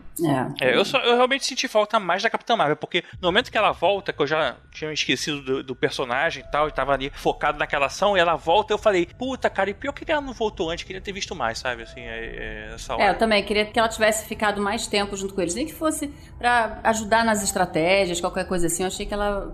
Ela Eu acho essa, com a essa entrada e quantidade de saída poder dela. que ela tem hoje, É. é, o filme ia ficar bem mais curto, cara. Mas é porque a gente pensa assim, eles não vão estar mais entre nós. Não vai ter mais essa oportunidade da Capitã Marvel É. interagir com o Homem de Ferro, com o É, Capitão América, né? Agora Sabe que ia ser loucura, mas não ia caber também, né? Porque aquele era o momento da Capitã Marvel. Mas imagina ela aparece e aí aparece um dois novas com ela. Caramba, já pensou? Porra! Caralho! Nossa. Com um uniformezinho de nova. Porra! Podia ser um só, não precisa nem de dois. Ah, dois, pra parecer que é da tropa e tal. Por mais que ela tenha feito, fe- tenha feito falta, é, eu acho que pelo menos nesse momento eles conseguem manter a coesão de roteiro ao alterar a máxima dela de que vocês não são tão importantes assim. Se eu achar que a coisa tá realmente Aham. feia, aí eu O bicho volto. tá pegando, eu É. venho. É. Ela é meio desumana, né? Mas será que isso significa que ela fica monitorando de longe? Boa pergunta. Acho que ela sente, né? Porque, tanto que ela. Ah, não sei, ela, é deve ter algumas situações de sentir, porque tanto pra ela descobrir onde é que tá o, o Homem de Ferro, ou pra ela chegar no momento crucial ali onde ela precisa realmente definir alguma coisa. Algum poder desse ela tem pra poder sentir essas pessoas, É. sei lá. Não tinha ninguém ali com pager, Então, né? Ela pode ter sentido, a- a- talvez, o uso da manopla, né? Porque, tipo assim, eles tiveram que usar a manopla pra voltar as pessoas. Ela tá assim, daqui a pouco, e caralho, voltou metade da galera, eles fizeram alguma coisa lá, vão É, lá, sabe? alguma coisa. Ah, Aí foi o tempo dela Isso é chegar? É, é. É tudo o mesmo universo agora, né? Eu acho que ela usa força. Ela sentiu um distúrbio na força e foi lá. É isso. É. é isso. Ela, ela pode ter sentido que alguém usou a manopla e de algum jeito conseguiu olhar o que estava acontecendo. Aí viu que tava. É, pois é. usar a manopla pode ser que tudo se resolveu na paz. E aí ela deve ter detectado uma guerra. Falou, tá bom, vou lá ajudar esses caras. Pode ser isso. Bom, vamos concluir essa cena. O Homem de Ferro vai tentar ajudar a Capitã Marvel a não deixar o cara fechar a mão. Não quero concluir. Não quero viver isso de novo. Não quero viver isso de novo. Também não quero sofrer de novo, não, gente. Sofri muito nessa hora. O Doutor Estranho dá a dica pra ele e fala assim, ó, essa é a hora, bicho, que a gente tava esperando. Não, ele Vai fala, lá. eu não posso contar pra você porque senão não vai acontecer. Não, isso foi antes. Aí nessa hora... Doutor Estranho, rapaz, firme no não spoiler até o final. É, exatamente. Sabe de tudo e não fala nada, cara. Filho da mãe. Essa hora ele fala, quando a, a Capitã Marvel é jogada pra longe, o, ele olha pro Doutor Estranho e o Doutor Estranho fala assim, uma brama, né? a, a Bud, né? Sei lá. E aí ele vai a hora... Brilha, vai e brilha. Vai, Bri. Mas aí acontece, o Thanos se livra dele e tenta instalar os dedos, mas nessa hora nada acontece porque agora a manopla tá sem as pedras. Elas estão lá na luva do Homem de Ferro. E essa foi a hora que uma certa jornalista do, do Telecine perdeu a compostura. Foi. Perdeu a compostura. Deu total com posturas estribeiras, a elegância, o charme. E aí o Homem de Ferro estala os dedos. Vem cá, essa estalada de dedos não era pra matar metade das pessoas? Imagina se ele faz isso e mata todo mundo de novo. E aí tem que instalar várias Eu vezes. imaginando a cara do Clint. Não! Pois é, agora, isso eu fiquei meio na dúvida, assim, se instalando o dedo mata as pessoas, né? Por que, que só foram os vilões embora? Qual, Olha qual é só, o- isso aí é é alguma negócio? coisa. Isso deve ser alguma coisa. Qual é a programação da manobra? Deve ser alguma coisa do que o cara tá pensando, porque o Hulk instalou É. o dedo da mesma maneira para as pessoas voltarem. Então isso deve ser alguma coisa que o cara tá pensando, deve ser alguma coisa interna, algum sentimento, É, coisa assim. isso não é explicado, né? E que, e que isso é, externaliza. Deve ser isso. Você tem que instalar no ritmo, né? Não, não, é... Ia ser muito maneiro alguém pegar a luva e falar, porra, não sei instalar o dedo. É, é... Cara, mas na verdade, assim, o estalar de dedos é, na- é uma, uma, uma figura de expressão que o Thanos usou pra dizer que ele, ó, acabaria com a humanidade no estalar de dedos, Pra dizer que seria fácil, sabe? Uma coisa, é, acabaria com Não, metade não, das a pessoas. ação de instalar os dedos é vital pra isso. É. Não, não é. Então, aí que tá. O estalar de dedos é uma figura de expressão que Pô, eles então falam, o cara, assim, se tipo... o cara levanta o dedo do meio, funciona do mesmo Não, jeito? mas é, Calma, mas é, calma. é literalmente, porque todos instalaram pra, pra fazer e pra desfazer. Foi o instalar. Mas assim, aí isso ficou marcado e eles acabaram usando isso como se fosse necessário. Mas assim, o fechar a mão é, teria a mesma, a mesma capacidade, sabe? Não é? Ele não precisaria estalar os dedos. Ele us- usa o estalar de dedo pra dizer assim, ó, eu faria Ah. isso tão fácil como Você de que tá dedos. achando que é isso. Você Não que é, tá porque- É, eu tô É assim, achando que porque- isso é interpretação sua, cara. É, Não, também é- acho. É uma figura de expressão. E aí, assim, é, acaba, acaba usando a forma de você, tipo, resolver a coisa de uma hora pra outra a partir do que tá sentindo. Não é a história de não, não mata pessoas ou faz alguma coisa. Faria qualquer coisa que ele quisesse. Transformar todo mundo em Então, árvore. Eu quero saber como é que ela funciona, É, essa programação. mim, você é, coloca e você sente, e aí o que você sente é o que, é o que acontece. é o que tem, um- dizer, na tem verdade, um movimento de mão que aciona todas as joias ao mesmo tempo. É, também acho que é o estalar aciona as joias. Mas que poderia ser instalar ou poderia ser outra É, coisa, eu te né? digo, é tipo uma macro. O ato de instalar os dedos já significa a ação de deletar todo Não, mundo. não é, não é isso, não. É assim, é, é- é tipo assim, ele Não, fecha a não é por exemplo, deletar. então- Eu acho que é uma ação de fazer algo- a, a manopla funcionar. Não, não necessariamente Mas matar a manopla o... pode funcionar de várias maneiras. Ela não existe só pra detonar metade É, das pois é. Não, sim, é, mas eu acho que o instalar, ou o movimento como o Tibério falou, de fechar a mão e tal, é uma parada pra acionar as seis joias ao mesmo tempo, entendeu? É, É, um, é uma parada que, assim, pra você fazer qualquer outra coisa que você usaria só uma das joias, você não precisa fazer esse movimento. Esse movimento é pra um, um negócio de poder mais bizarro que mistura o poder das- de todas as joias ao mesmo tempo. É, eu também acho que é necessário instalar, sim. Agora, só não tem essa explicação de como funciona essa a manopla, né? Porque uma hora você instala, você mata metade, outra hora você instala, você traz a metade, É porque, outra hora você instala verdade- e mata só o que é gente ruim. É Bluetooth, você programou no seu celular e, e ligou no Bluetooth. Exatamente. Cada joia do infinito ela tem, ela tem uma capacidade, né? A joia da mente, a joia do espaço, a Sim. joia da visão. é. Quando você junta todas elas, você quase como se tornasse um ser supremo, de tão poderoso. Deus. Então ela vai, ela vai, na verdade, realizar seu desejo, o que você quiser. Então, é isso que eu quero saber. Se é o Aladim, entendeu? Você vai e resolve é, no qualquer final das coisa. contas. Sim, você poderia, você poderia fazer o que você quisesse. O, nos quadrinhos já apagaram a realidade e criaram uma realidade nova. O, o Doutor Destino cria um universo novo que é na Guerras Secretas e junta do jeito que ele quer a imagem Ah, dele, então tá, sabe? então é isso. É qualquer coisa, não tem regra. É tipo, tá de alto, é o, o super trunfo, qualquer coisa. que você vai e muda a regra do jogo. E aí, continuando então, os inimigos se deterioram, o Thanos senta e também acaba se esvaindo, e o Tony Stark morre. Aí uma pergunta pra vocês: ele morreu porque ele não aguentou a energia? Ou ainda tinha alguma coisa a ver com aquele ferimento dele lá no início? Ah, é a energia, Aí, claro. Energia. Cara, aquilo derrubou o Hulk. É, mas ele tem uma armadura que para conter aquela energia. Ué, e o Então, Hulk tem o Hulk. Bicho, É, o Hulk, é. o Hulk tem o Hulk em volta. Ah, O Hulk só fica fudido pra estabelecer que, cara, quando o humano fizer, ele só consegue ter uma conversinha a mais porque tem a armadura em volta. Mas se fosse sem armadura. Mais uma vez citando Star Wars, é que nem você descobrir que, que aquela arma do Chewbacca é mais forte, você tem uma cena pra dizer que, olha só, poxa, a sua arma é realmente forte. Pra aí, quando o Kylo Ren leva um tiro daquela arma, você justificar que, Saber cara, que justificar, realmente né? é um tiro forte que ele É tomou. por isso que o, é a que mesma o coisa. Hulk, botou, o a- Hulk, botou só pra poder mostrar que qualquer outra pessoa vai morrer. no fim do filme, ele tá com uma tipóia. ele tá com uma se- tipóia. É verdade. Se danificou o Hulk, um cara, um cara Vai normal matar. vai matar o cara Não, e normal. se ele desvira Hulk, acho que ele morre, né? Se desvira, morre. É provável. Agora, tem uma, uma coisa, só voltando à questão de viagem no tempo. Se vocês gostam da teoria de viagem no tempo, de alterar o passado e tudo mais, essa teoria, o Tony Stark, então, ele não teria matado o Thanos. Ele teria voltado o Thanos pra realidade dele para que tudo acontecesse da forma que aconteceu e ele poder ser morto pela mão do Thor. no É, eu, eu pensei assim também. Como é que é? Vai, o quê? Hã? Mas isso aí já aconteceu. É pra, é pra no final o Thor cortar a cabeça dele. Foi devolvido. Se, se ele estala os dedos e some e o Thanos morre, ele nunca teria acontecido a sequência de eventos que já chegou naquela situação. Então, na verdade, quando ele estala os dedos, ele não mata Você o quebra Thanos. o paradoxo. Ele faz o Thanos voltar pra realidade dele, sem o conhecimento daquilo ter acontecido, pra poder que tudo siga da, da forma que aconteceu anteriormente, e aí sim chegar naquela situação que eles estavam, entendeu? É, mas como é que ele ia avisar pro Thor de cinco anos antes que ele tinha que virar na cabeça? Ou Hum. ele Sim. mata o Thanos e aí o capitão, quando volta e tal, devolve as joias num ponto antes daquele Thanos sair, aquele Thanos que foi morto com aquele estalar de dedos. E aí a gente tem um Thanos pra fazer tudo e morrer na mão do Thor, entendeu? Surge um Thanos novo. Não, porque ele não tinha joias ainda, ele não sabia das joias. É bem, mas assim, se, se o capitão volta e desfaz tudo que eles que eles fizeram, não tem necessidade de irem atrás e pegar e o caralho é quatro. É é uma possibilidade.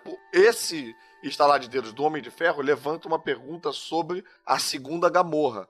A segunda Gamorra, ela virou pó ou ela voltou pro É. tempo? Por que que o, o Star-Lord está não faz procurando a Gamorra ali? É porque ela continuou ali e fugiu? E tá deslocada temporalmente. sabe, essa a parte gente não não sabe. Ou ele tá procurando a gamorra dele, original, que continua morta lá na, na Joia da Alma. Isso gera uma porrada de pergunta em relação à gamorra. A Gamorra a gente não sabe, ela é um ponto de interrogação que vai, assim, a presença dela e qual Gamorra aparecer vai explicar aí como é que aconteceu de verdade as coisas nesse filme. E agora também tem outra coisa, se eles devolveram as joias para os seus lugares, ou seja, elas existem, corre e se o Thanos está em algum outro, né, não, não sumiu definitivamente ou qualquer outro vilão, em algum momento ele pode reunir tudo de novo e, e desaparecer com todo mundo de novo. É, né? mas é. Vai. É Guerra Infinita. Isso é tipo outra realidade, assim, não, não- não afetaria aquela ali que a gente tá acompanhando, aquela linha temporal ali e tudo, não, aquilo não, não muda Não, mais. ele tem que fazer É. isso sempre. Sempre que a gente der play em Guerra Infinita. É tipo. É.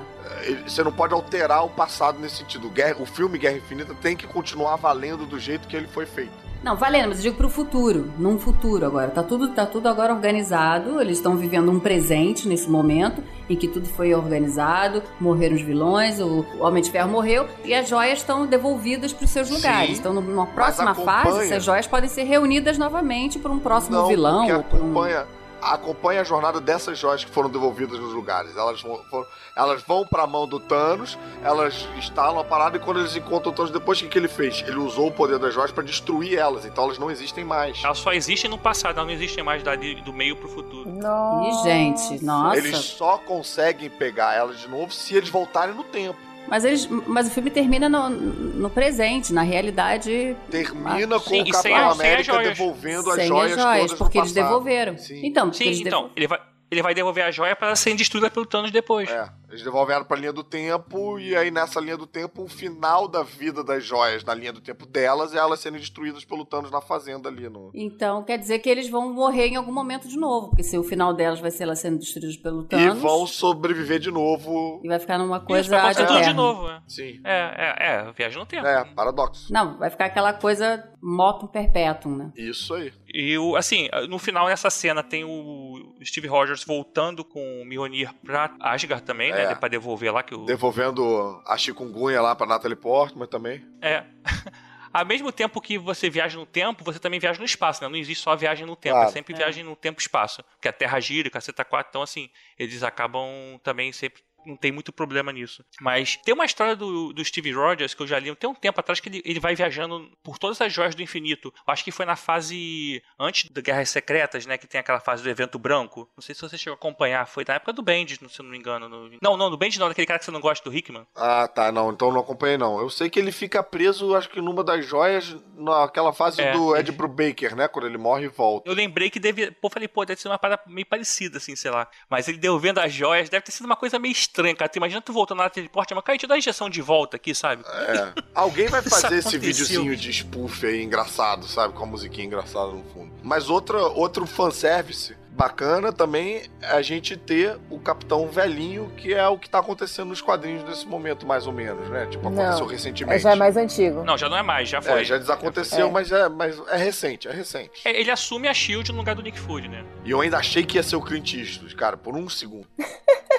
Caramba. Cara, eu achei, eu achei bonitinha a história dele. É, Por mais que depois desse podcast eu tô achando que foi um furo de roteiro, mas eu achei bonitinha a história dele na Ah, hora eu que eu achei ouvi. lindo. Eu achei bonitinha a Eu história. achei legal. Eu achei lindo, achei poético. Não Legal. foi furo de roteiro, cara. A Peg Carter não fica com ele quando ele vai visitar ela no filme dele, porque ele tá lá dentro, atrás da porta, falando. ele não pode me ver aqui.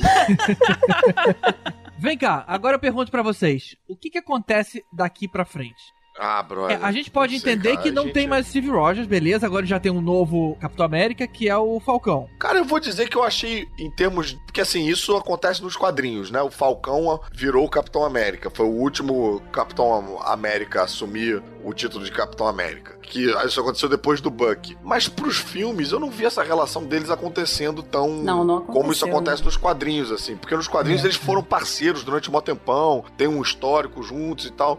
No filme me pareceu um negócio meio tipo, ah, porque tá nos quadrinhos, vamos fazer também. É, e por que não Buck, né? Porque é, exatamente, ele quem não tinha o que virar o Capitão América era o, era o Buck, né? É. Mas- Que já domina o escudo. sim. Não, sim. eu acho que vai um pouco além disso. A questão de que o Bucky, ele foi corrompido. Ele já não era mais o sidekick do, do, do Capitão América, sabe? Ele, ele passou lá por todos os... Foragido e tal. É, Mas o toda aquela lavagem era. cerebral. Mas ele também não era o... o... O Falcão não. Não, o Falcão não. O Falcão ele não passou pelas, pela mesma experiência que o Então, tipo assim, o Bucky deixou de ser o, O Bucky é o né? Ele, é, ele se tornou realmente o soldado invernal. Então não, não tinha como ele continuar o legado do Capitão América. Quem representa mais mesmo seria o, o Falcão. É, eu, eu entendo, cara, mas eu acho Apesar que... de que o Falcão, ele não, Eu acho- não tem tanta força. É, pois é, eu acho que ele precisava ter aparecido mais nos outros filmes pra gente... Eu acho que agora vai desenvolver, É. né? Pra mostrar, até pra trazer um carisma, uma coisa assim, pra você apresentar melhor o personagem, porque ele Mas, é... por exemplo, agora, o nome do Homem de Ferro agora. A gente viu a Pepper Potts, mas eu duvido que a Gwyneth Paltrow Aquele queira garoto, con- aquele garoto que apareceu lá no, no Não, enterro. review. Tava- Mas peraí Shuri. rapidinho. Antes de falar de Homem de Ferro, só um- uma outra linha de pensamento que eu também fiz relacionada ao Capitão América e ser agora um cara negro, que acho que eles conseguiram testar com T'Challa e com Black Panther, com a Pantera Negra, que eles conseguem fazer bons filmes com protagonistas negros e bons roteiros, sabe? Eles conseguiram provar pro mundo que sim, isso é possível. Então acho que por isso que eles também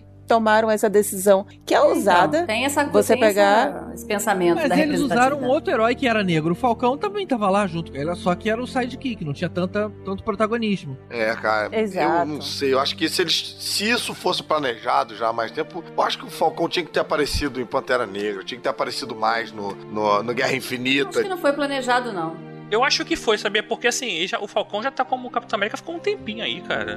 Nos quadrinhos. Assim, acho, Ele acho que. era amigo do Capitão América. Vou te falar que os, os- os roteiristas falaram numa entrevista que, que esse final, essa, essa conclusão do, de Vingadores, eles já têm fechados desde 2015. Caralho! Será, É, hein? mas, mas foi mais Desde ou menos. 2015 guardando segredo, que eles não aguentam mais guardar esse segredo. É que essa, fa- essa fase mesmo, quando o Steve Rogers ficou velho, que ele é, tira um soro do, do sol- do soldado dentro dele, ele envelhece rapidamente e tal. Quem assumiu o manto do Capitão América é o Falcão. Sim. Então, assim, ficou um tempão, cara. Ficou acho que uns três anos pelo Sim, menos. não, eu tô falando sendo- de, em referência ao filme, entendeu? Eu tô falando No que. filme. Não, entendi, entendi, mas eu acho que eles já tinham uma ideia de fazer isso, assim, porque ah, recentemente É, você mas pegar então, se eles já tinham a ideia de fazer isso, eles tinham que ter investido mais nesse ator e nesse personagem É, nos no outros personagem. filmes. É, mas eu acho que aí ficou medinho de, de fazer isso no meio dessa, dessa fase. É, bem. E eu lamento de perder um herói como o Falcão. Ele É. era um cara bacana, cara, com aqueles gadgets todos. Eu gostava disso. Não, e também se você já começa a desenvolver mais esse personagem, as pessoas já começam a desconfiar de que o cara vai, vai passar o bastão, não sei lá. Eu acho Verdade. que É, também tem pode... isso. Você tem que segurar o segredo. É, pois Eu é. queria fazer um adendo aqui. A gente tá chegando nesse momento triste que é o funeral do Robert Downey Jr., do Homem de Ferro. Pensei que era esse momento triste, são três horas de gravação. Ah, isso pra mim é sempre alegria, Elvis. Se você não gosta de gravar esse podcast, eu não sei o que te dizer, cara. Bem, Eu gosto, mas eu prefiro quando não Mesmo que termina às seja- duas da manhã. Mesmo que seja, exatamente, mesmo que seja até as duas da manhã. agora os ouvintes vão tirar a própria conclusão de quem gosta de gravar, quem não gosta. Bem, enfim, é com eles. Mas o. Tô brincando, tá, gente? Todo mundo sabe que o Elvis adora gravar podcast. É.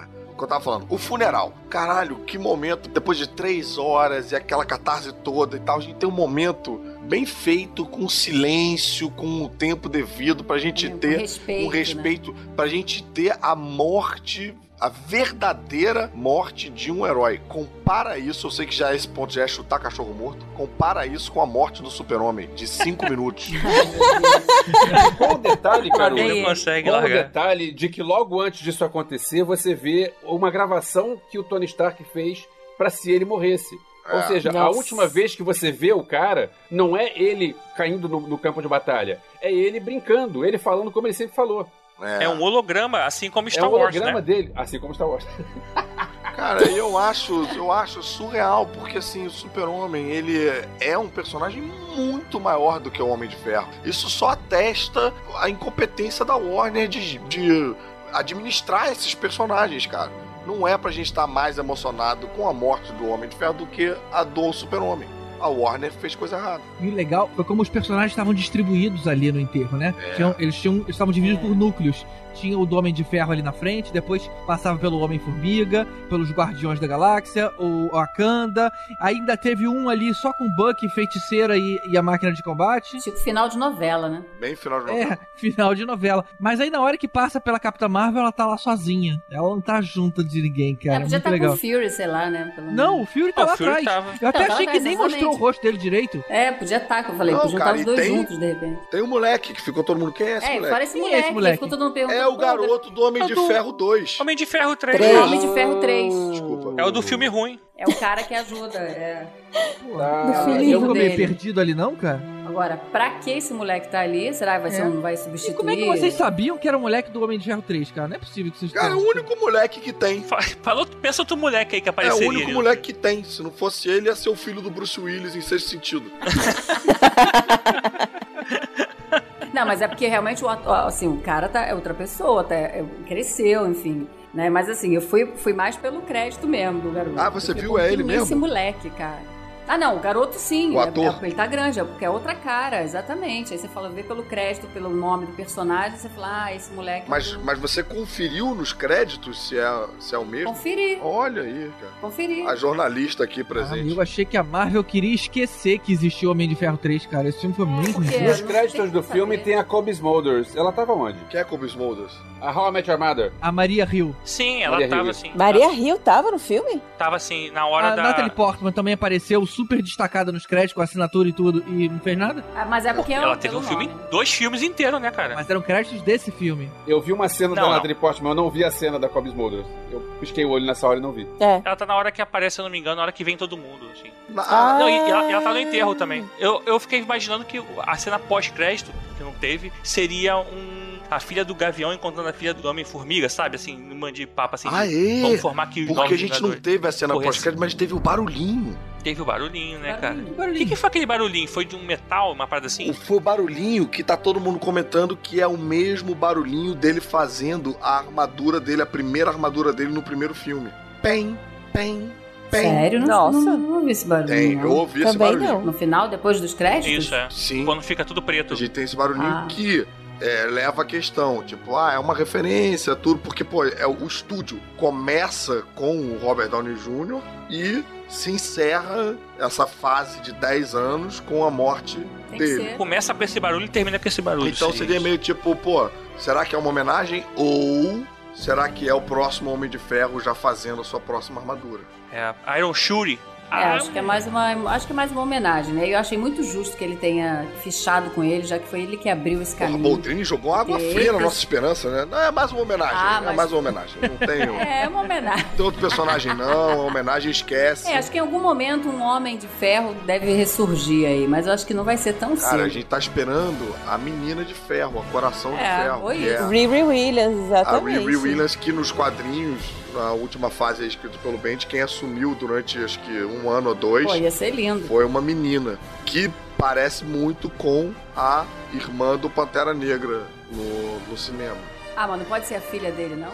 É, pode, Hum. mas não vai ficar parecido com os quadrinhos. Eles iam ia perder de representatividade só, né? Porque se você tem uma mulher negra sendo a, a- a- Ah, sim. a coração de ferro, você vai botar uma menina só. Ah, porque então- nos quadrinhos é uma, é uma menina, é uma mulher Uma negra. menina negra, é, sim. Isso. É, aí ia ser interessante, porque tem o Capitão América e o Homem de Ferro sim. negros, né? Os dois negros.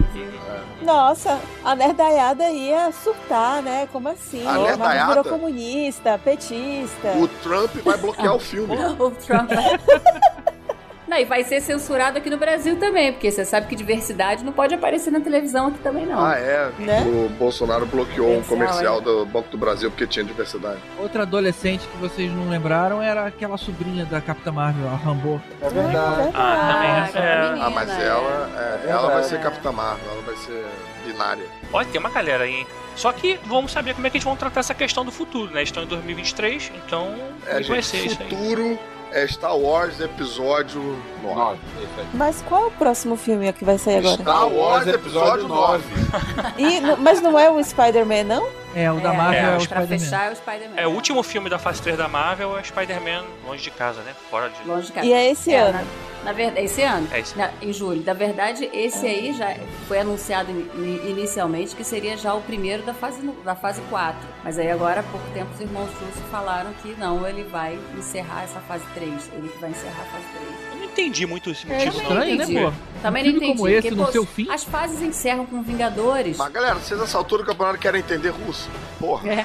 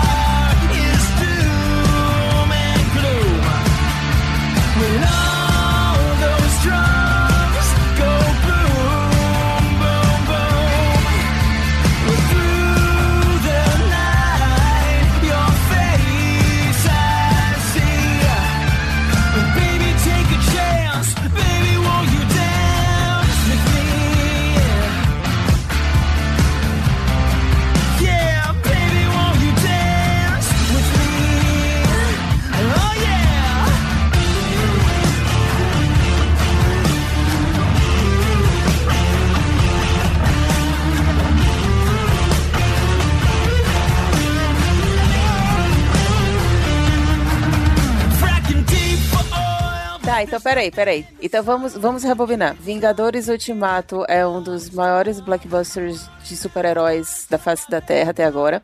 E agora a gente também descobriu que. Eu, eu me perdi completamente no meu, no meu pensamento do que, que a gente tava falando. Eu tô tentando ver onde você vai chegar. Cara, a sua participação nesse comentário foi igual a da Capitã Marvel. A gente veio na esperança, chegou no final.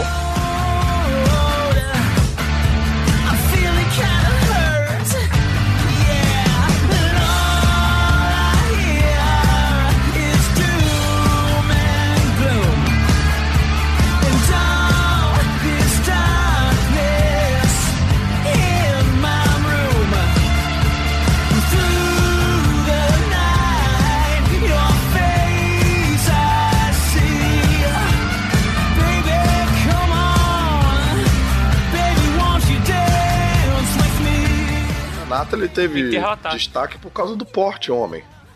É. Você vê que o, o humor, pela hora da madrugada, o humor já começa a, a falhar. Tá se deteriorando, né? Tá sumindo no estalo. Alguém estalou o dedo, metade das minhas piadas foram embora.